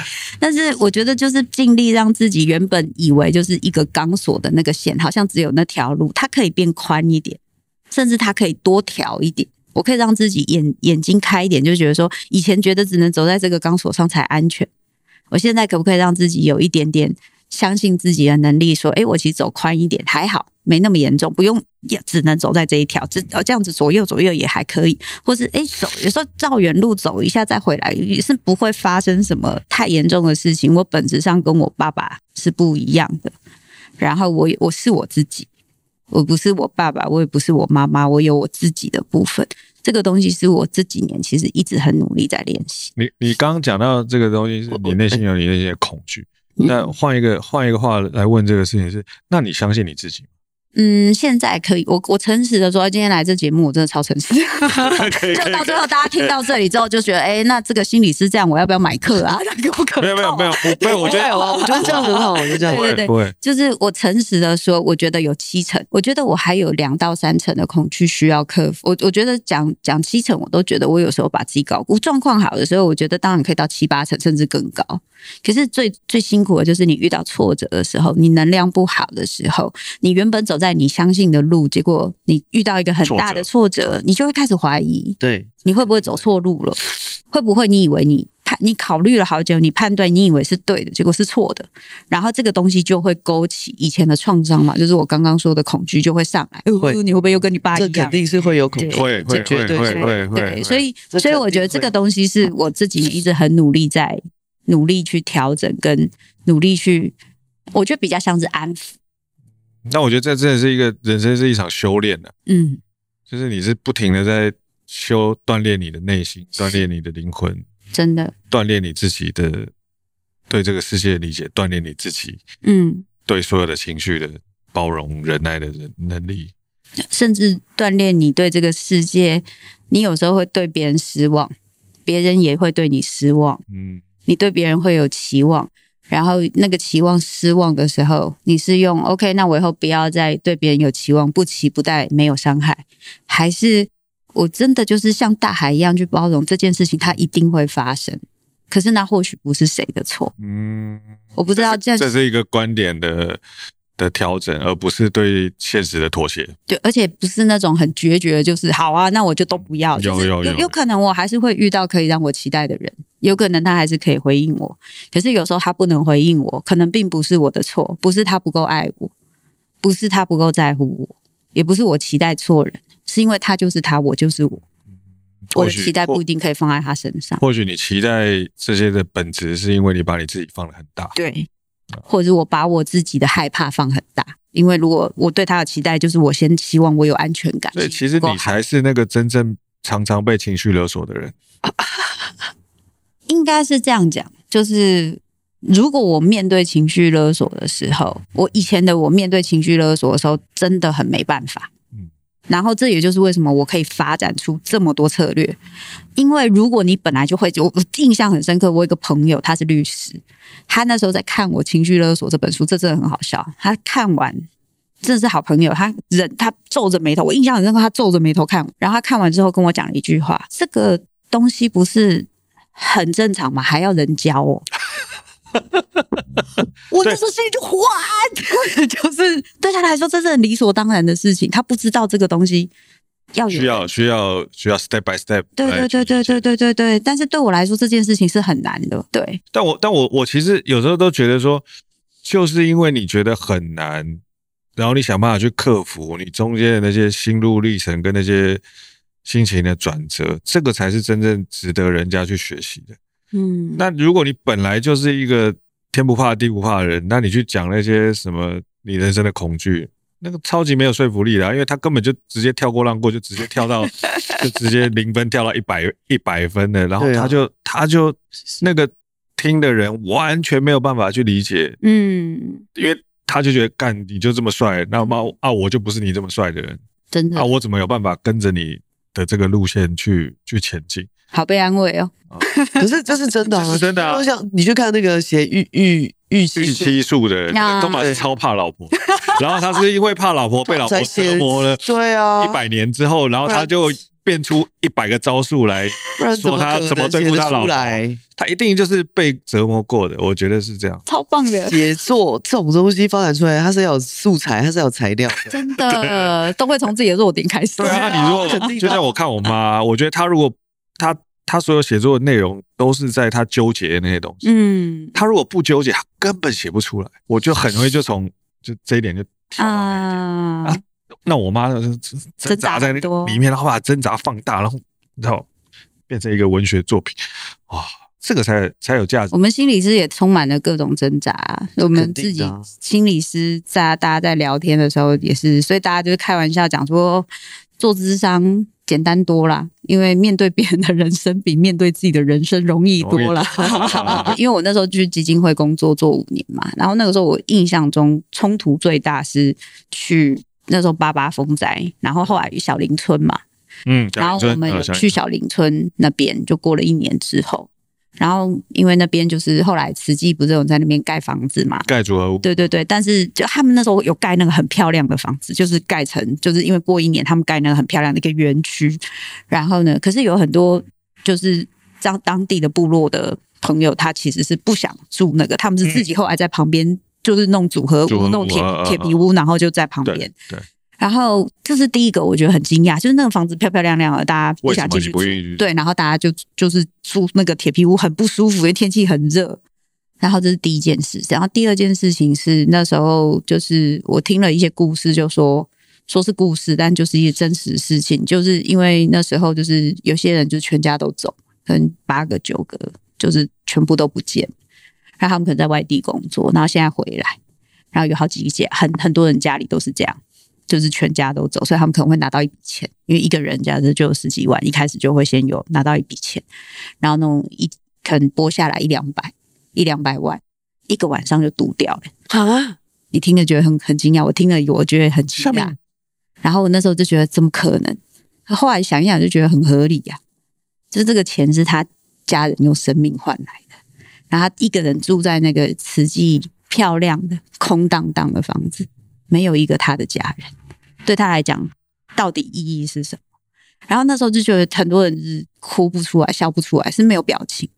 然后后来是那个牧师，我忘记他们是神父还是牧师，就他们当地是有信仰，然后他们就是会带他们在一个小小的铁皮屋里面，然后就唱圣歌，然后大家一起煮东西，然后一起吃，然后喝酒。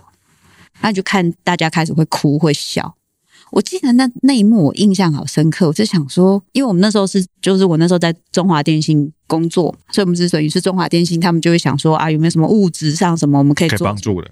我那时候就觉得物质可以做的事情好少，就对这些人来说，他真正缺乏的是他那个灵魂，他灵魂缺了一大块，真的是缺了一大块，那一大块是没有东西。就是补得起来，然后我就开始在想，我可不可以做一个什么工作，然后是可以就是帮助人把那一块东西稍微没办法整块补起来，但是那个洞哦，我可不可以让他至少把那个洞补起来，不要再漏东西下去？然后那个时候才开始有点在思考，是不是要往这一条路走？嗯。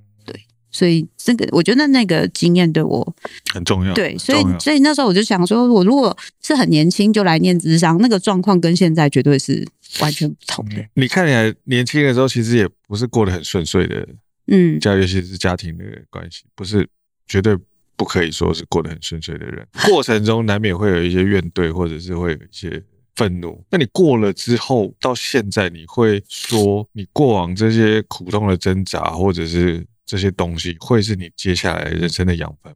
这时候就要套一句我朋友讲的话：创伤哦，有好好的照顾，它有机会开得出花。但是有的时候创伤就只是创伤。就是我其实没有很想要很励志的跟大家讲说啊，那些伤都可以变成我的养分。我觉得那有很多东西你会从里面学习。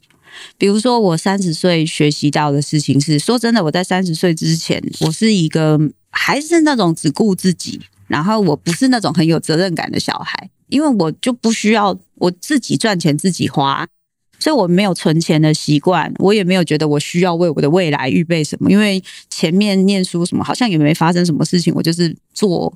就就这样正常花钱，正常那个我也没有在存钱。我就是真的，我以前就是当很多助理啊什么，其实赚不少钱，但我真的都没存钱。然后我那时候很会去百货公司买衣服哦，年纪轻轻很会买。然后我真的是从三十岁的事情之后，我开始学会存钱。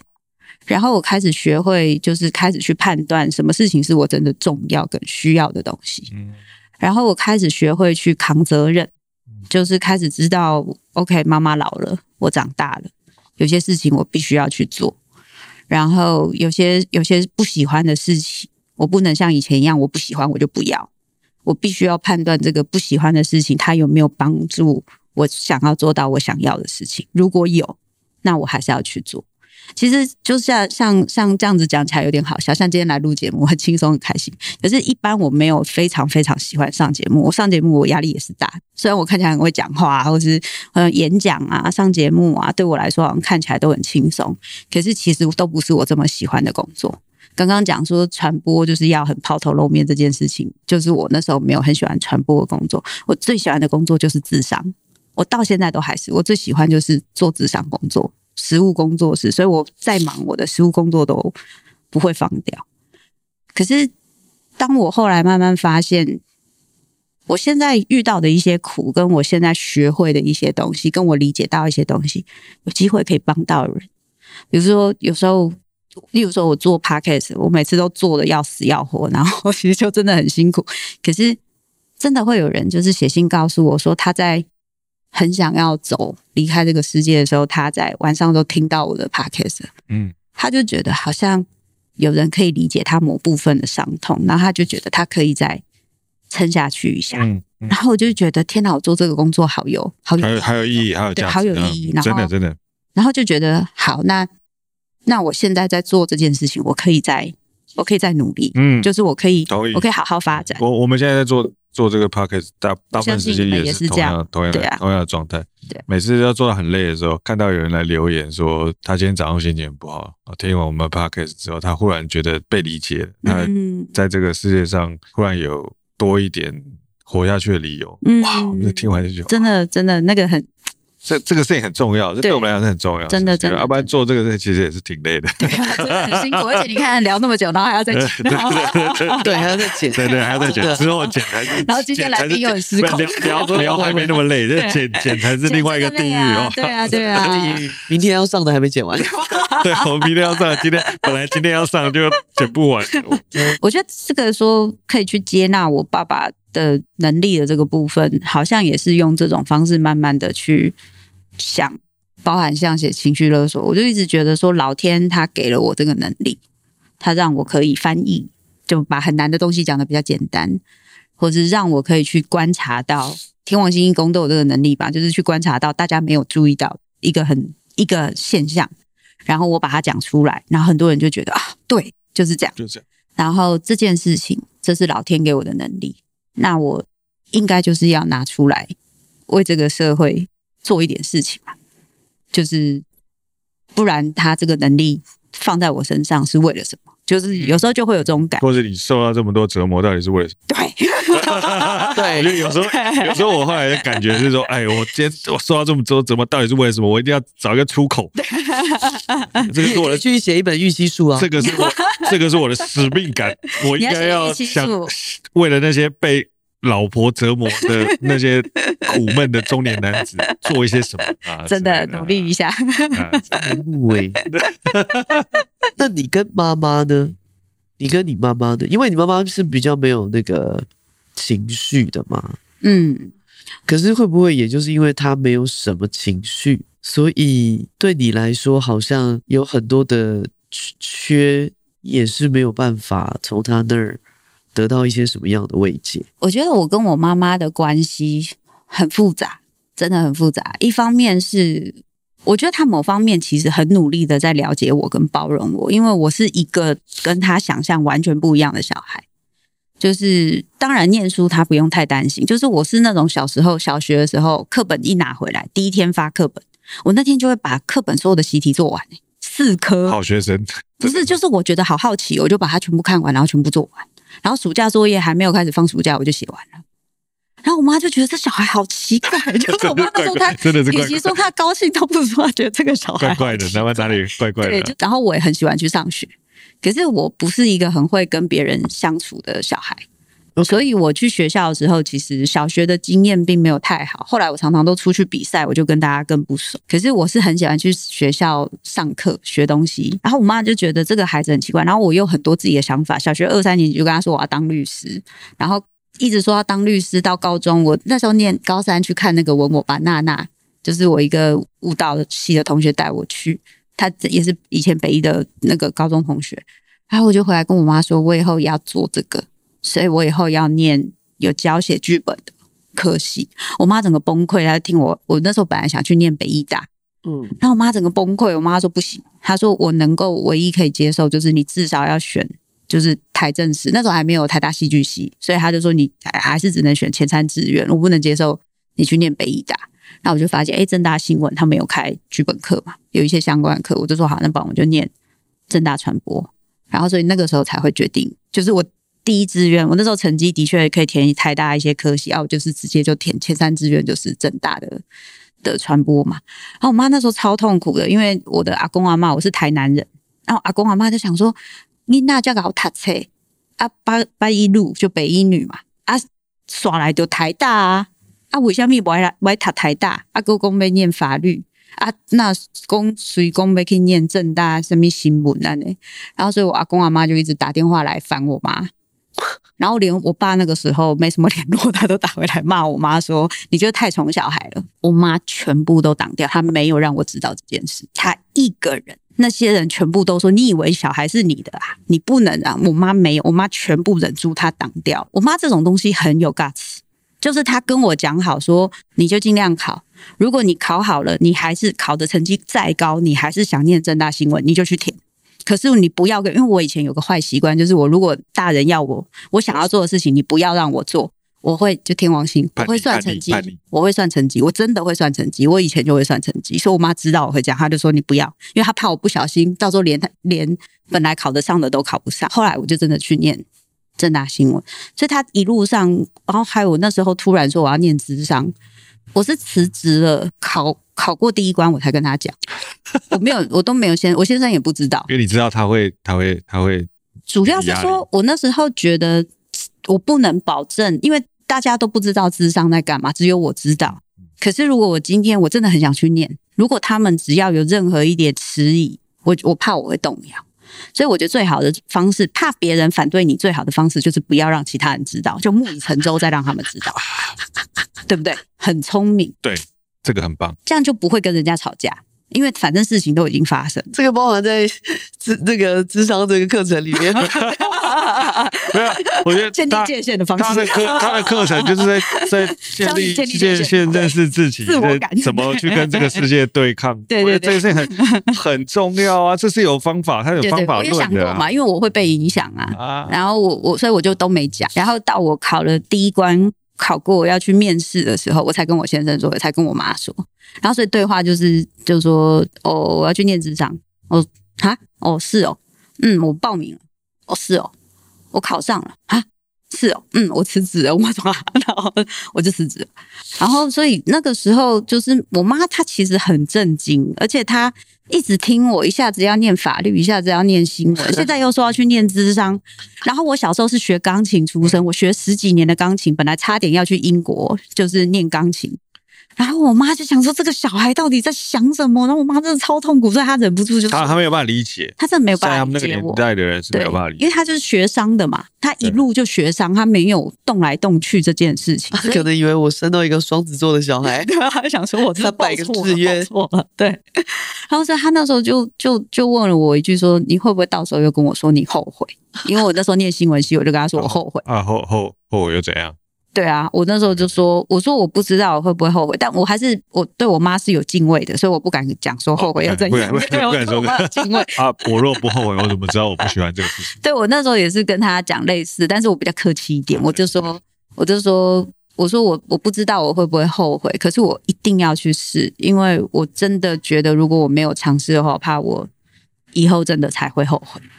所以我妈就，她就真的没有再说一句话。他就再也我一路，然后包含他经历最辛苦的时候，我爸爸整个把他钱都弄走，他身上一点钱都没有，他都没有说一声“木子，你不要去念书好不好？你这样我们会很辛苦。”他没有讲。光他这些事情我都很，我真的非常佩服他，因为我觉得我是他的话，我做不到。可是会不会有的时候我会觉得有点失落，就是可能在感情上他不一定非常非常的可以，或是在我的思考跟我的想法的部分，他不一定很能理解我。然后，或者是我我看过有一些人，他跟爸爸妈妈到一个年纪的时候，会很像朋友，可以聊很多，就是他有兴趣的事情。我跟我妈可能都比较尝试在报告我在外面有什么好的表现。我想，就是真的，真的，就是我觉得我这我这几年有发现，我其实常常在做这件事情。这是一个，的确是一个我很想要调整，但是调整的不太好的事情。可是我知道我这样讲他会安心。嗯。我知道，我我后来我我我我这个部分，因为我妈还是很强势的。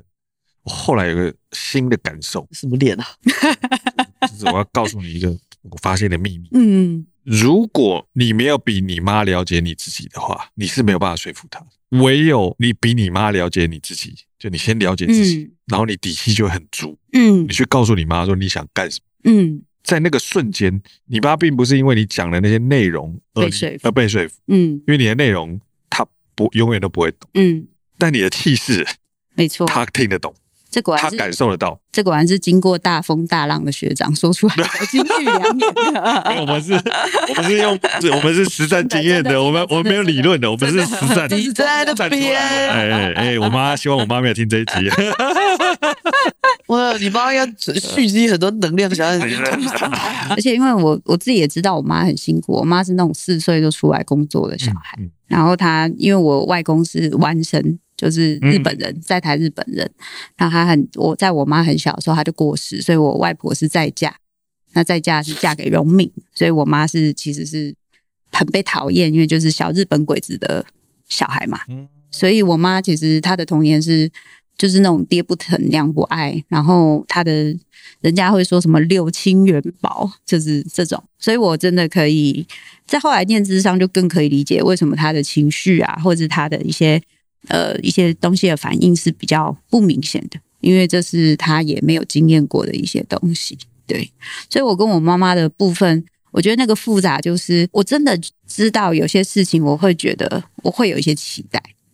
可是我知道那个东西真的是困难，可是我觉得唯有我开始看到那一些我真的期待的东西，我诚实面对，我在这方面是有失落，我才真的可以看到他真的爱我，嗯，他真的做了一些我我做不到的事情，他真的爱我，没。错，同意同意，相信相信，对，的确是完全是这样，完全是这样，同意完全同意，对啊，如果我一直说服自己说没有没有，他只对我很好，然后我我全部都很满意，我反而会有一些东西过不去，是。大部分人你没有办法说服你自己去相信一个你不相信的事情，你没有感受到的事情。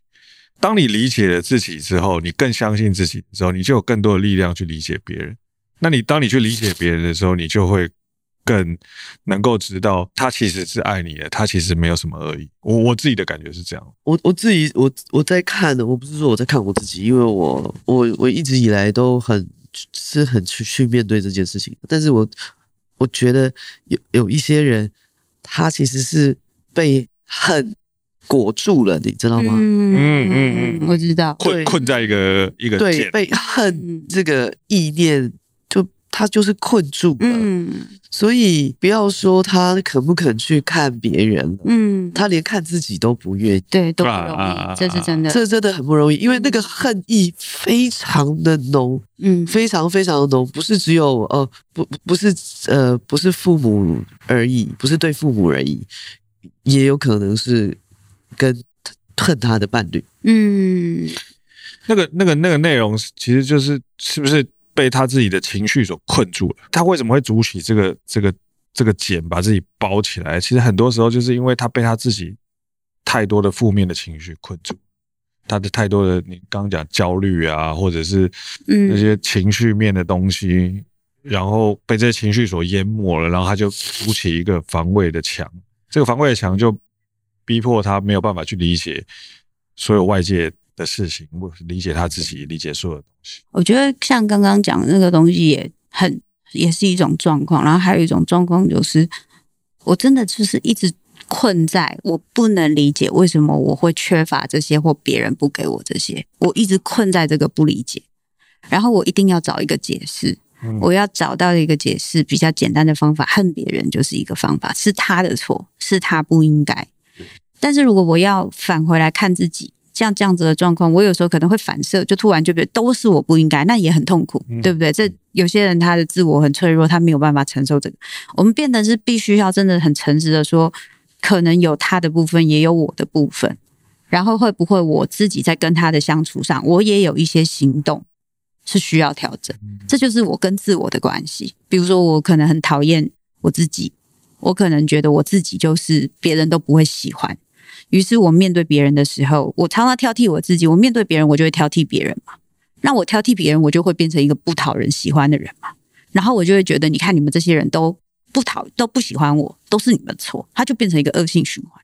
所以，所以这也是为什么我那时候就是在就是我在做这个课的时候，我就是先从自我开始讲。就是因为自我这件事情，其实它会映射到很多你跟他人的关系。可是那个东西是最难觉察。你看，像我连我自己是心理师，刚刚我讲到好几个，我最近几年才发现，我也是做这个工作也做六七年，然后分析也就是做三四年、四五年的时间。可是有些东西也是一层一层的，慢慢的才退下来看到一点点。所以那真的是一辈子的功课，很不容易。自己永远是最难。我觉得自己就你去分析别人，我觉得。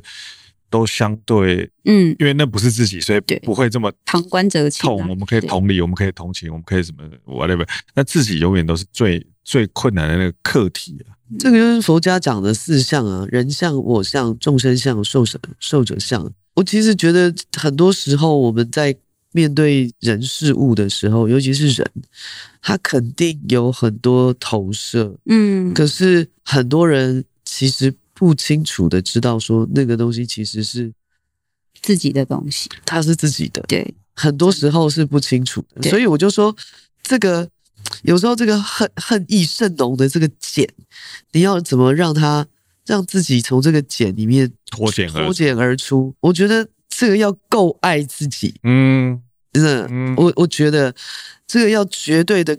够珍惜自己，跟绝对的够爱自己，以及了解什么真的才是爱自己这件事情，你就会愿意从这个茧脱出去。真的，真的，因为你才不会把你人生的决定放在别人身上。对，真的很重要。真的，因为你知道你的恨一直在这里头，嗯，然后你有非常多的愤怒一直在里面，嗯，你你其实一直是困住的嘛。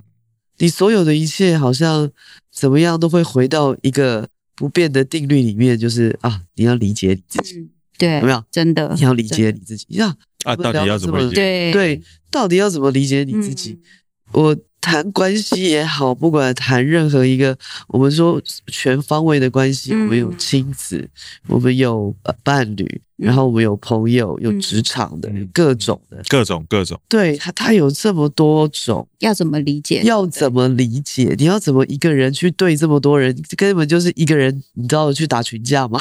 嗯，对，我觉得你刚刚对啊，我觉得你刚刚讲到一个很重要的东西，要怎么理解？我觉得真的是最简单的方法，就是真的把自己好好当一个人去跟他讲讲话。对，光这件事情，很多人没有这个习惯。比如说我自己也发现啊，我每次一焦虑的时候，我跟自己讲话。讲个好笑，我现在不是说很忙嘛，我每天都还是去跑步，还要还是去健身。哦，为什么呢？因为那个我不是说我日我十月十一月要去日本，我们乐团要去日本表演，要唱，对，要唱啊。然后因为我们是四天就要唱三场，然后东京、大阪、东京这样，体力要够，对，体力要够。所以我那时候有时候不想跑的时候，我就跟自己说。你想要让日本人像我们台湾的乐团唱的很烂吗？你想要让日本人是 说啊，不行啊！日本人像我们东亚病夫吗？不行，不能输。不行，李那个李小龙的形象就出来了，啊，跟他拼了，然后就哦，对对，不好意思，然后就去跑步这样子，这就这样。然后可是可是这个还算是比较正向，而且有时候会比较大的问题就是我可能会批评我自己。我可能会对自己说：“你这个东西怎么做这个样子？你怎么会这样子讲话？你怎么会这样准备？”你就会发现，你不喜欢别人对你讲话的方式，其实你很常在对自己这样讲。然后，所以后面你就变成要开始练习，就是在你这个情绪跑上来，你不要那么快跟自己说：“你怎么可以有这个情绪？”而是你先停下来问说：“哎，我怎么会有这个情绪？”抽抽离，抽离，对，抽离呀，抽离嘛。与其说抽离，倒不如说就把自己像当好朋友一样，就是你好朋友心情不好，你就说你不可以这样啊，就是不是你就说：“哎，你怎么会这样？”第三人称，对对对对对，角度探索自己，这个我常常在做。哎，我每次只要很愤怒，然后我都会就开始在想说：“那我为什么为了这件事情？”所以我觉得你没有像你想象中的情绪，就是你也是，就是因为你月亮双子。我就觉得你情绪处理模式某方面跟我还蛮像的。我我不是我，你说我很情绪化吗？不是不是，我的意思是，其实你是那种可以，你不是让他只是发出来，你是会去一直去探索你自己。我会，对。可是我发出来的时候，肯定就是我忍很久的时候。有一个人就是你知道，常常会让我忍这么久。哪一个？说出来，他是谁？就是你啊。就我我讲过三次，有没有？然后有时候你知道，有时候我们事不过三啊。嗯，对啊，一定要讲到四五次，你觉得不发火吗？我们现在 我们现在是在做婚姻智商吗？对啊，那我这个时候先把户头拿出来，请转账到，转账到也可以，我觉得可以，可以，可以，可以，可以，真的，我觉得有蛮多很很多人，我都觉得他们其实蛮适合去做这个婚姻。对，其实像伴侣智商、婚姻智商这件事情，我个人其实很鼓励。就算是你是要分开的，我都很鼓励你可以去试试看，因为你要分开，如果特别你有小孩，你们以后要怎么相处，怎么一起带这个小孩，你们可能不是感情上的的伙伴，可是你可能是合作伙伴，那这个部分要怎么处理？然后还有伴侣，因为跟伴侣之间其实很多东西有，我觉得伴侣最厉害的地方就是他一踩一定会经过一一踩就是你痛点。没有什么理性处理的时间，就是一秒让你上天堂，我一秒让你下地狱，大概就是让让你住套房。举手，我要发问。是，就你像呃，咨商了这么多嗯年，然后你也做过伴侣的咨咨商嘛，嗯、然后包含你自己原生家庭成长，然后到现在，我很想问你，即便你看过破碎的呃，不是很破碎的有爱的家庭，嗯。对你来说，爱是什么？因为好像每一个就是去咨商的人，嗯，他心里面我是期盼被爱的。无论如何，我都是先期盼我是被爱的那一个，嗯，然后我才会去想说，我被爱了，我就有能力去爱人了嘛。嗯，大是不是 受伤的大概都是像这样子的一种概念？那但但是我比较想要问你的是说，那对你来说呢？那你觉得爱是什么呢？我觉得爱最。最如果是用一个最简单的方式去讲，也是大家最常听到的，真的爱就是理解，还有包容。所谓爱就是理解包容，不是只有跟别人，是包含我跟自己。就是我愿意去理解，然后我愿意选包容，或是我愿意理解这个人本身就是这个样子，或是我自己本身就是这个样子。我没有太多的期盼，我没有太多的要求，没有我自己的害怕，没有我自己的恐惧，而这件事情很难，对不对？所以有的时候，我觉得会是在那一个瞬间，我知道这个人重视我，我也重视他，然后在那个瞬间会有一个很重要的一个感觉，就是你知道你们是在一起的，那个心里面都有一块东西是彼此，那个可能不只是你的伴侣。可能是你跟朋友之间，可能是你跟你自己，对，可能是你自己，然后可能是你跟你的伙伴，然后所以那个情感的交流，我觉得是那种我们愿意花时间在对方身上，然后我也愿意听你，你也愿意听我的那一个那一个时间，我觉得那个就是爱。我觉得没有什么很复杂的事情，或者什么你要为我什么买玫瑰花什么，就是那个时间，我愿意想象你现在的痛苦。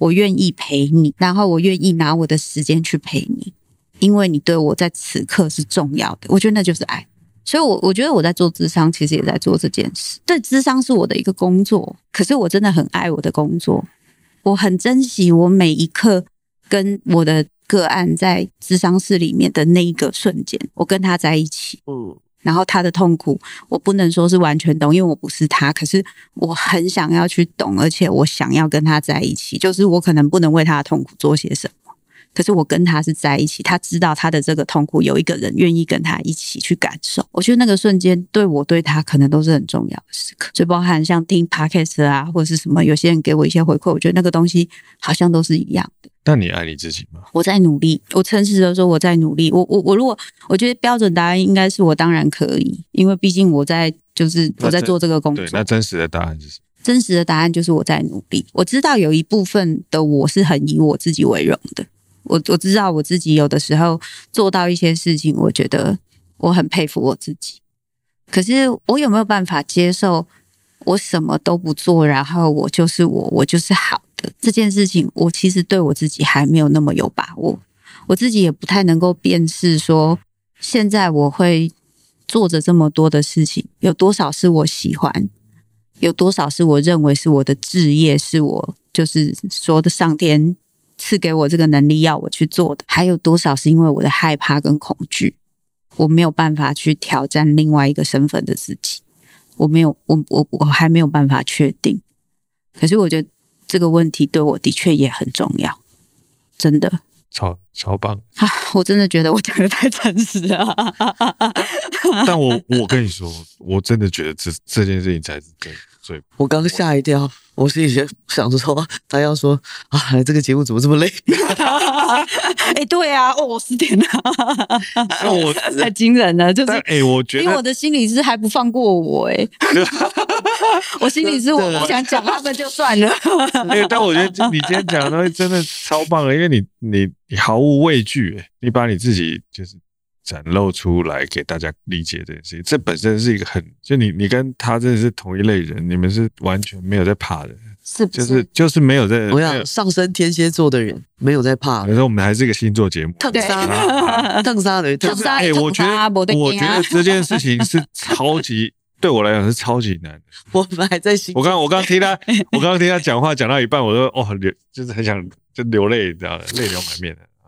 不知道为什么，你最近好 emotional，对，之类老了还是怎样？真的，就听听听人家讲很真实的东西，我就我就忽然很想流眼泪，不知道为什么。真的，我其实也没有在任何一个节目，就是讲成这个样子，就是讲就是讲讲讲成 讲成这样，就是就是怎么说呢？我我不会觉得，我不会觉得后悔，但是我自己也有点意外。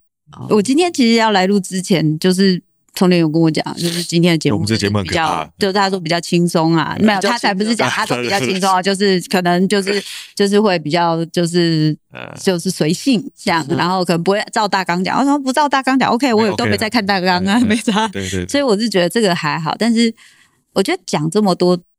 自己就是我，我觉得我真的比较习惯讲我会的东西，我想过的东西。可是他讲那么多，我自己那些不确定、那些挣扎，然后我必须要去说那些我鼓励大家去做的事情。其实有些时候我自己知道，我也不见得完全做得了。甚至有很多时候，我是一边提醒自己说：“你看，你既然这样子讲，你自己要做。”但有的时候，你知道你也很不想那样做的时候，其实。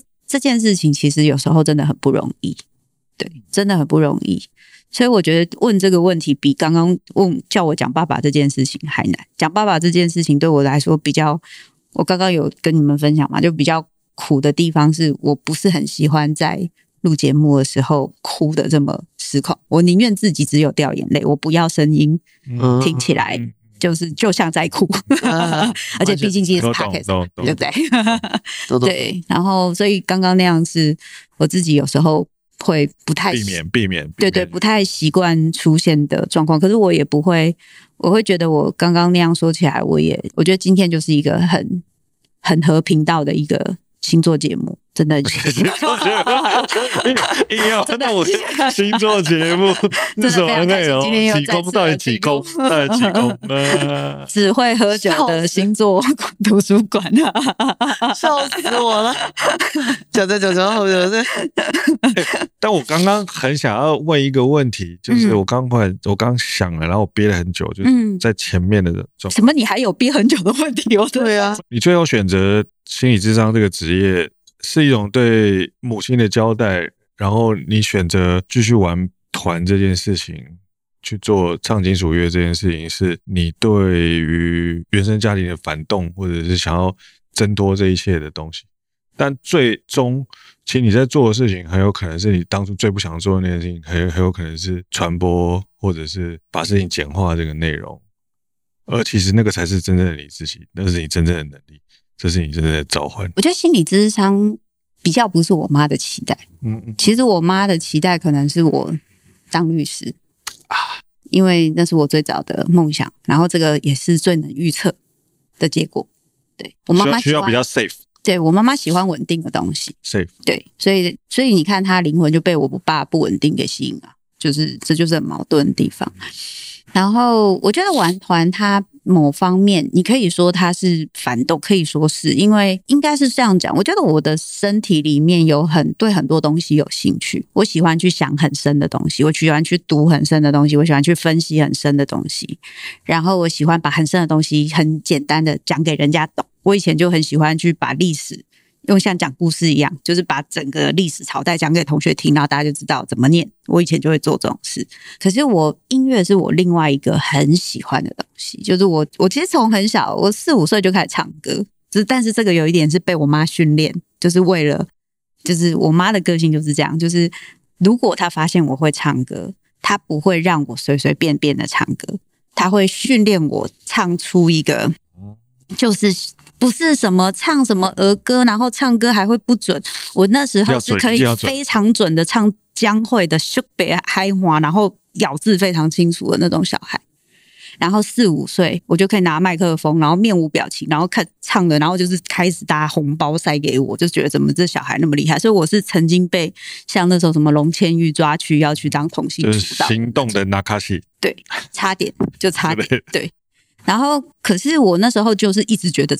做音乐不赚钱，就是那时候就是非常现实下来，我就觉得做音乐家里就是要有钱，然后你就是要出国念书，我家里又没钱，做什么音乐，念什么音乐啊？这个东西又没钱，就是玩玩就好了。然后我就是那时候也是想要做任何跟我爸不一样的事情。可是我个人知道，我非常喜欢音乐。其实我我那时候在念新闻系，我做最快的事情是那时候不是要拍片嘛，然后我我是负责做电影配乐，就做配乐。然后我那时候就是听很多东西，还有有一些我自己写，然后有些我是找其他的，就是我那时候听很多电影动画配乐，然后拍了一部片，就是惊悚片，然后是陈清河老师，他就他看了之后，他就讲了一句话：这一部电影音乐救了这一部电影。老师讲话都很叽歪的，对不对？超叽歪。然后，所以我那时候对这些东西很有兴趣，可是。我又一直觉得这个东西是不赚钱的，就是它不能生活。我一定要找一个正会有恐惧，会有恐惧。对，因为我觉得这个东西就很像是我爸跟我妈的。因为我爸后来他跑路之后，他去做做什么？他就是去吹萨克斯风，他就是去做纳卡西，就是反正这两个东西，一个是爸爸，一个是拉扯，一个拉扯。然后所以我我非得要做一个正直。对，我听了这个，就两个人就 hold 在那儿吗？对，在拉扯。对，然后非得要玩团。然后我找的伴侣也是跟我一样，就是能够接受他，他一样，就是我，我可能就不会被一个他就是想要好好工作，然后没有其他兴趣的人吸引，我就会被也不能也不能这么浪漫的，对对对，只做那个我一定不会选，我绝对不会选，一定也要跟我一样这样，对对对对对，然后两个人就不停为了因为工作很忙，然后没有弄乐团的事情，然后两个在家里不停的吵架。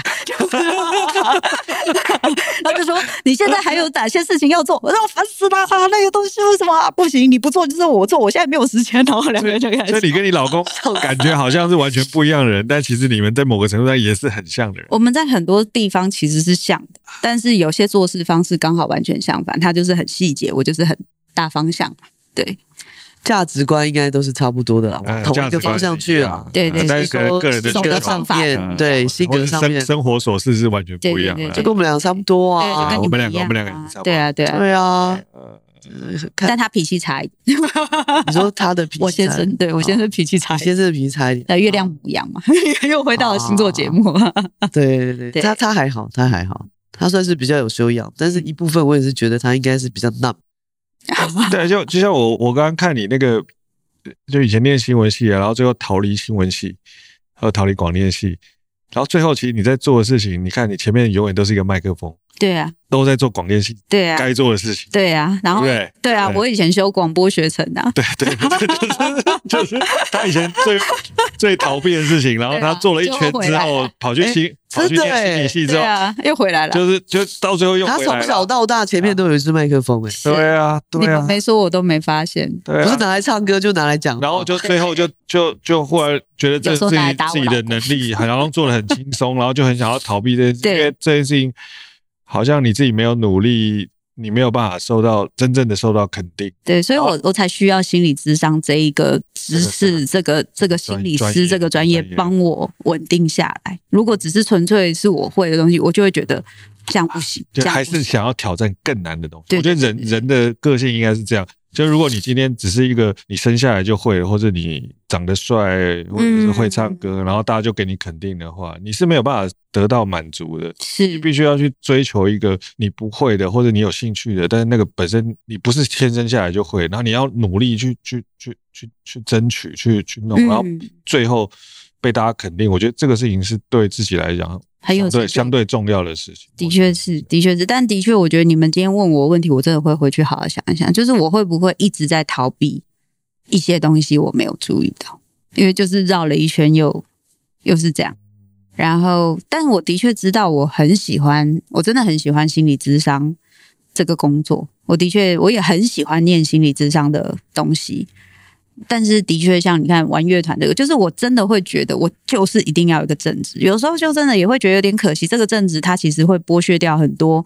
我想，我想要写下一张专辑，然后我想要像我们之前，这下次有机会来看我们表演，我是把它弄得，我不是说我很想写音乐剧吧，我就是把它弄得很像音乐剧，就像写一个故事一样。然后那时候请那个大练，就是邵大邵大伦来当我们的那个，有点像中间两两。配的那个人，然后是整个弄得很像音乐剧一样，但某方面有点满足我那个时候说我想去做的一个梦想。可是我的确没有办法，就是全心全意的投入这件事，我会害怕，我会觉得我如果，所以我我说我明年之后我想要休息一下，我就想，我的确想从写小说开始。两边，哎，这件事情是我今天看完你。所有的访谈之后，我就觉得其实你真正的身份应该是一个文艺少女的内容。所以你下次来是打书吗？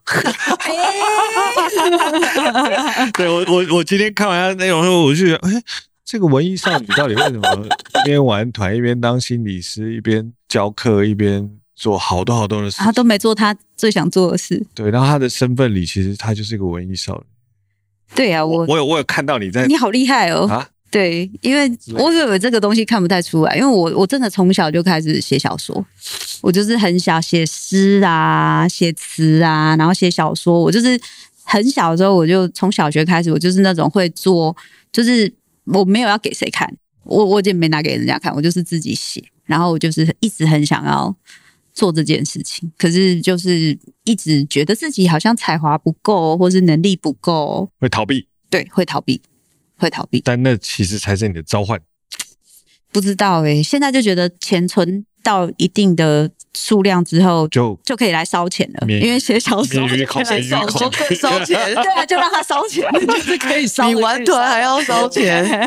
我我最近有一个感想，就是我们好像需要在人世间的这种各种角色的扮演当中寻找自己。嗯。因为单一的角色没有办法满足你的各式各样的需求，因为你会有这样的欲望、那样的欲望、那样的欲望。然后我必须要在扮演一个伴侣关系，扮演一个小孩，扮演一个爸妈，或者扮演一个嗯。员工，或者扮演一个老板，或者扮演一个你的职业的角色，或者扮演一个业余的乐趣的角色里面，你必须要在这所有的角色里面去找到你你你自己是谁这件事情。我觉得在这个年代似乎会越来越重要，因为。在过往的年代，很多时候好像他们就是某一个职业就定义了他，比如我是我是屠夫，然后就是每天烤猪肉。我是成功的企业家啊，我就要展现出企业家的样貌。但在这个年代的人，我觉得我们的需求已经完全不一样了。我们没有办法被一个职业所定义，我们没有办法被一个身份所定义。我们想要找回那种我是一个很复杂的人的状态，所以我们需要去。在各种角色当中去，去去去去定位，或者是说去展现你的不同的面相，嗯、你会有这种感觉吗？我觉得会，不过我觉得这件事情说不定是普世价值，说不定是以前的人也有这个需求，嗯、可是以前他们或许因为战争，或许因为物资缺乏，他们的安全感会走第一位。嗯，也许我们现在因为比较没有这方面的。就是的的部分，我们安全感比较够，基础的物质也需求够了之后，我们就有这个机会去探索。因为想象一下，如果我现在正在被当初如果我爸那个钱，我还在被追着跑，我现在根本没有那个，没有办法想象。我现在大概说不定就乖乖做一个就是基金会的工作或什么，就做稳定的薪水。我可能不敢去做太多的尝试，因为我怕就是连最基本的都没有，对不对？所以我觉得那个东西的确它会。建立在一些可能性上，对啊，嗯，就那个马斯洛原理，你要先吃得饱，你才有办法 追求更高一个层次的你自己。对了，对，然后到最后就是还是要追求自我实现。嗯，先先先先吃饱，然后再自我提升，提升到一个程度要实现，嗯，更像你自己一个人。对啊，对。可是我觉得，我觉得新的一代可能这个，呃，我不能说全部了，因为我相信还有很多人还是很辛苦的。就是家里负债很多钱啊，或者什么东西。我们我们听众其实有些家里人过得很苦，但是其实很多台湾社会很多年轻人现在可能家里是过得也也还行，嗯，那出来工作不见得赚到很多钱，但家里还过得还行，所以他们会追求的比较多的是自我实现。嗯嗯，我其实觉得不不见得就是跟现在你的钱多少有关系。嗯。我我其实是这么觉得，嗯，对我来说，我刚刚也在想，就是刚刚讲马斯洛那个，说不定他的金字塔是反过来的。哦，怎么说呢？海王星二宫，就自我实现放第一个。对啊，我觉得有可能，我觉得有可能，就是最基本、最基本、最基本有就好了，剩下的就是我的满足感是来自自我实现，也是有可能。我我我我就不是这种人，完全不是。你你看，我从以前工作到现在，我哪有一个工作是我委屈我自己，我想我不想做的？我没有诶、欸，应该是说我没有任何一份工作是我委屈我自己屈就的，不是说屈就，就是说这份工作，嗯，我没有理想在里面，或者是我真的完全不想做，嗯，我我没有，我都会希望，我都会在这一份工作里面去找一个自我的实现啊，嗯，或是什么的、啊。但但你不觉得这是年代的问题吗？因为我觉得，我觉得你根本就在诓我被延上。但 我觉得这个，我我在某程度上，我我会去看，就是比如说看历史这些，嗯、它有有一个部分，它其实是年代的问题。嗯，就像我相信这我们这个年代也是会有人是穷怕的，嗯，然后去去去想办法去多就就追追逐这个金钱给他的肯定。但我觉得上一代人。很多人都是穷怕了。嗯，我我跟你说啊，他我想这个是一种社会的集体意识，是是集体意识啊。对，这个是社会的集体意识。就如果这个社会整个社会都很穷的时候。大家就会对吧？穷是一个。那我就说，我们台湾整体来说，我们都不是很浪漫的人。说我们有一次不是讨论过一件事吗？为什么？因为我们一直很务实啊。为什么很务实？因为我们一直被殖民啊。对啊，对啊，所以我们很务实嘛。我怎么可能浪漫的？我们会去追求比较活下去最重要啊。对啊，我我们一直被人家欺负。对啊，我超想讲一件事，就是。那时候我们在写第二张专辑的时候，是在讲日本的艺旦艺妓的故事。可是我是写台在台湾的艺旦艺妓，就那个台台南会有一些酒楼，会有个给团啊，给团对给团，然后。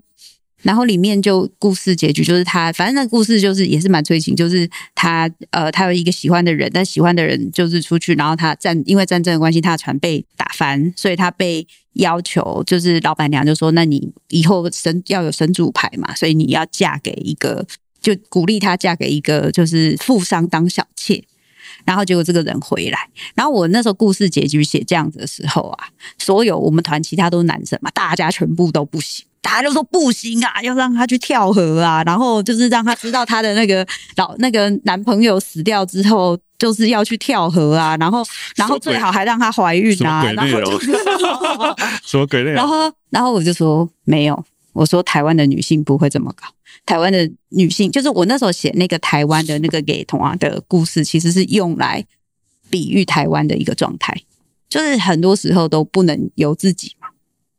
你就是送往迎来，你必须为了活下去要做很多的努力跟忍耐。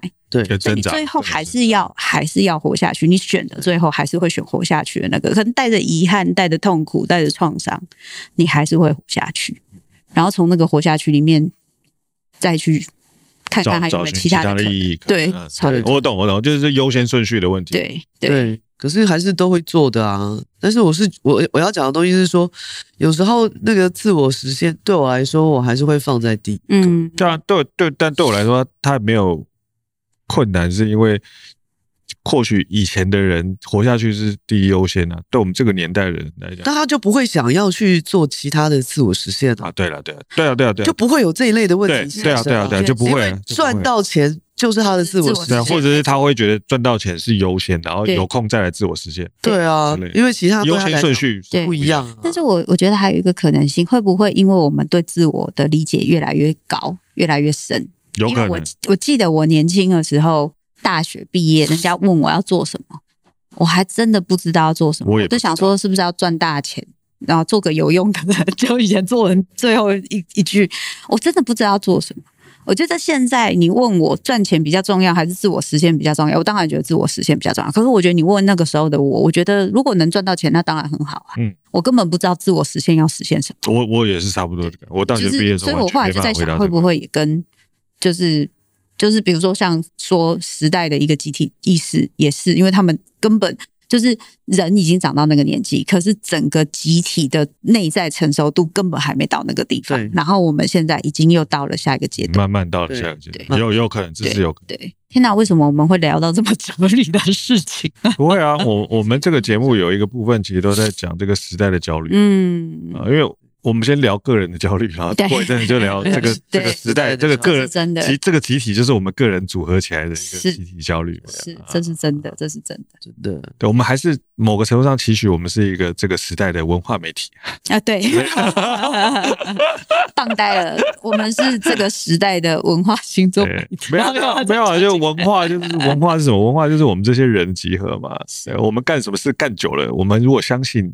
这个事情很重要，我们干久了，这个就是文化。嗯，是不是就这样吗？可以这么说哦，这么高尚嘛？对啊，其实文化的形式本来就很多种，音乐也是一种文化，嗯，都是有文化。嗯，其实最有价值的文化只有一种，就是能够影响人心的那种。叫你讲的真好。真的，不管是做音乐，不管是做 podcast，或者是写书、做教课程，我觉得你只要能够相信你自己是能能有影响力的，我觉得这个事情就是很棒的事情。这真的是我在努力的，嗯，就是努力去拥抱自己的，应该说拥拥拥抱自己。我真的是这一两个月才相信这可能是一个能力，在这一两个月之前我不相信，真的，我不相信，我不相信。我们咨商所曾经找我要我开一个课。就是教大家这一类的事情，或是分享怎么去跟，就是可以接到一些工作，怎么去跟人家谈。我就说，我就会说我不知道要讲什么，他们就说你是不知道怎么讲。说我说我我不知道我会的这个东西有什么好讲，我都觉得这没什么。然后他们是一个一个问我问题，才会说，我才知道就什么东西我是怎么想。哈，我就说这，然后我会讲一讲，就很犹豫说这个。人家会想听嘛？然后他们说这个会啊，大家都不会这个东西。就是我，我是在这样子的过程中才慢慢知道说，哦，原来这个是一个能力。就是不，我看到你们表情，就是，可是我真的在这之前，我不觉得。没有，我看你的表情，我是在回想，好像之前我好像也有人跟我说过类似的话。嗯，就是这，我也真的问说，这个有谁想要看？这个有谁想要看？嗯，我们我们其实也也有同样的。怀疑跟跟同样的、嗯、对啊，嗯，然后像有时候我在问他问题，他不说为什么我不把什么什么东西写出来，还是什么什么？我说这有什么好写的？对对，我们我们自己也是常常会这样，就是对，我说这有什么好写的？我就是这样啊，真的，这这是一种，我觉得这个是一个基础，这是一个基本，嗯、这有什么好写的？这种我也会这样去想，嗯，所以你刚才讲的时候，我有在，我只在想。对，有既视感，然后我就在想说，是不是我们到底是太客气？应该是说我们太高估别人吗？没有，太低估自己，太然后太低估自己啊，嗯，太低估自己。我觉得很多时候不是高估别人，是低估自己。不，因为我们以前成功，我觉得是高估别人啊啊？为什么？为什么？因为我们每次都觉得你会懂啊，那不叫高估吗？啊，也是有可能。但也或许或许以前我们这个年代看到的这个所谓的成功的。典范啊，不是像我们这样的人，对，也有可能，就是我们现在都是非典型，从来都不是长得就以前我们的成功典范就是郭台铭啊，对啊，今天就是三个非典型的人在一起，张忠谋啊，曹新成啊，就你你一定要，比如说赚很多钱，或是某个样子，对，某一个成功的企业家的样貌，你才会觉得说，哦，这样才这个是这个社会所需要的，这个社会社会社会成成功人士，我我觉得以前。这个大部分集体意识还是某个程度上会会会觉得是这样的状态啊。我说我们会不会现在把自己放的比较低，是因为我们不觉得我们是应该被这个社会所拥抱的，不应该被这个社会所接纳？你觉得吗？或者是我们没有把我们自己放到就是合理的位置上面之类的？我我不知道啦，对啊，我不知道。你们因为你们的状况，也许你们可以分享看看。可是我觉得刚刚我听 Hank 这样讲，我的确有想。也许我对心理师是有一个想象的，我认为一个心理师他可以分享的专业是某个样子，所以我今天要对一些心理师分享我的专业，应该就是要长那个样子。所以我要分享像我现在这种专业，我就我不觉得他是个专业，这是第一个。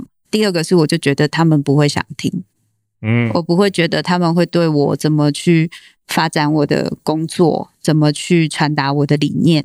这些东西有兴趣？你觉得你应该要比心理师念更多的心理学的文章，你才有办法跟他们分享心理学。对，比如说分享某个对人性的看见，就是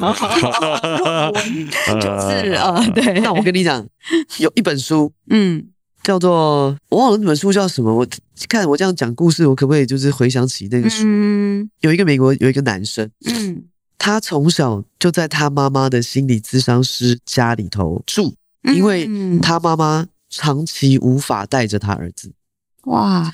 所以呢，他妈妈有一次发病很严重的时候，他就会把他送到他的心理咨商家去。结果一住就十年，然后呢，他就他就写完那本那本书，在写他住在那个心理咨商师家里面十年的这个故事。嗯，我告诉，我回去查，我回去查这一本书。嗯，告诉大家一件事，出了多少论文的这种。有没有？嗯，你就在外面这样子，这样啊，都碎耶这种有没有？嗯，然后一点点挣扎都没有，一点点破绽都没有的这种病的比谁都还要重。嗯，有道理，这这这个蛮有道理，好有道理，这个我还蛮想，真的，这个我还蛮想，真的，真的，真的，真的，社会上看到很多这个，你知道？所以你你你其实是一个，你知道你会相对会比。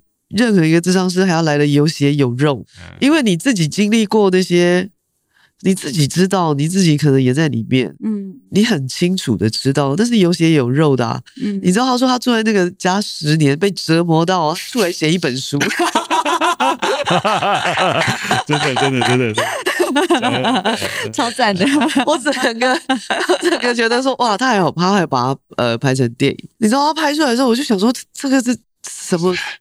多奇幻的一个，真的 真的啊！然后他一家人哦，嗯、心理智商是一家人，病的比哪一个病人都还重，这真的是超。你说，你说，就是真的没有破绽的人，嗯、真的没有破绽吗？嗯，我不这么认为。嗯，我觉得这个那个有点恐怖，那、要小心哎、欸。真的，哪有完美的人？就我们常常发现，人都在各种人际关系里面当中挣扎。对你来说，关系是什么东西？我觉得关系是我们活下去的力量之一。耶，我自己其实是很希望我是可以把很多事情解决、处理得很好，然后靠自己活下去，不要依靠别人的人。我我在硬起来的时候，其实是很就是很硬。我是那种就是你们要是欺负我，我不会想要让你们了解我。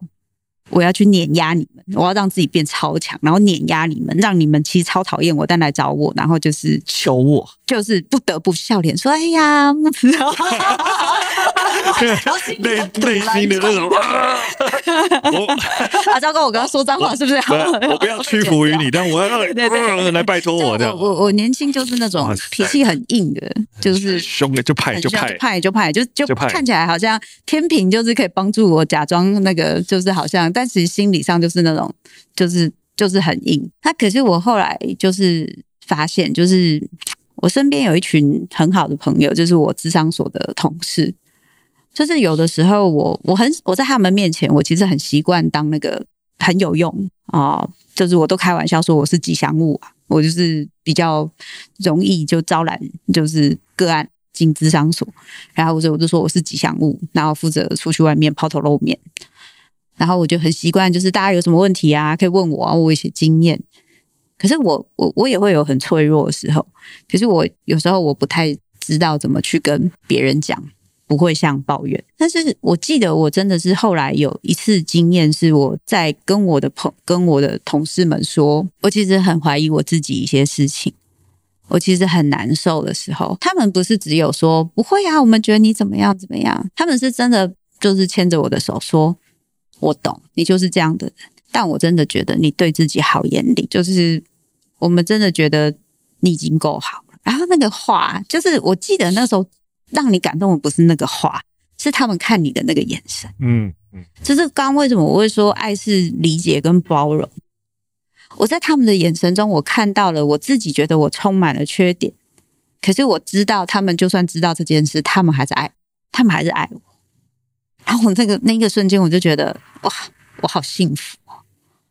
然后我觉得这就是关系可以带来的力量。你当然一定可以靠理解自己、爱自己去做到一些复原，让你跟他人的关系你会更展、更更愿意展露真实。就像我敢跟我朋跟我那些好友说我脆弱的部分，那是因为我跟我自己关系变好，所以我愿意讲。可是他们给我的这个回应，也是我千金难买。然后我觉得这是关系最美好的时刻吧。我觉得，所以我觉得关系它可能会是，也是我们活下去很重要的力量之一呀、啊。可能包含了我在听 Podcast 的时候，有人愿意回应我；然后我在日常生活的时候，有人愿意对我伸出援手。这些东西都是我们活下去的力量之一吧。我觉得你刚刚感应对了，居然问出一个这么好 好的问题。我们你不觉得我常常在问很好的问题吗？好了，我们可以下课了。好了，如果有。想要上这个周木之老师推出的线上课程，全方位的关系应用课，我们有专属折扣码放在节目资讯栏。它的课程名称叫做“情绪沟通人际经营”，周牧之的全方位关系应用课，优惠的资讯叫做即日起到七月九号。它不是会放资讯栏吗？对对对，等一下就啊，那看资讯栏就好了。对啊，这边不用再讲了。不用了，不用了。我想说这个节目还是你知道。口播一下来，这三个人真的很不会做 事情，很敢做不擅长，不擅长置入啊！不是，我跟你说，我不是练广告系的。对啊，对嘛，反正 不要，大家就是听听完之后呢，他也不会记得那个什么折扣码是多少，反正他就直接去看那个资讯栏。如果有感觉的话，看下面呀呀，看下面，看下面。如果有感觉的话，看下面看。啊啊！这这个是性骚扰的内容吗？对啊，就不就不能乱讲，不能。现在会被延上哎！不要不要看下面。好，我们今天谢 拜拜。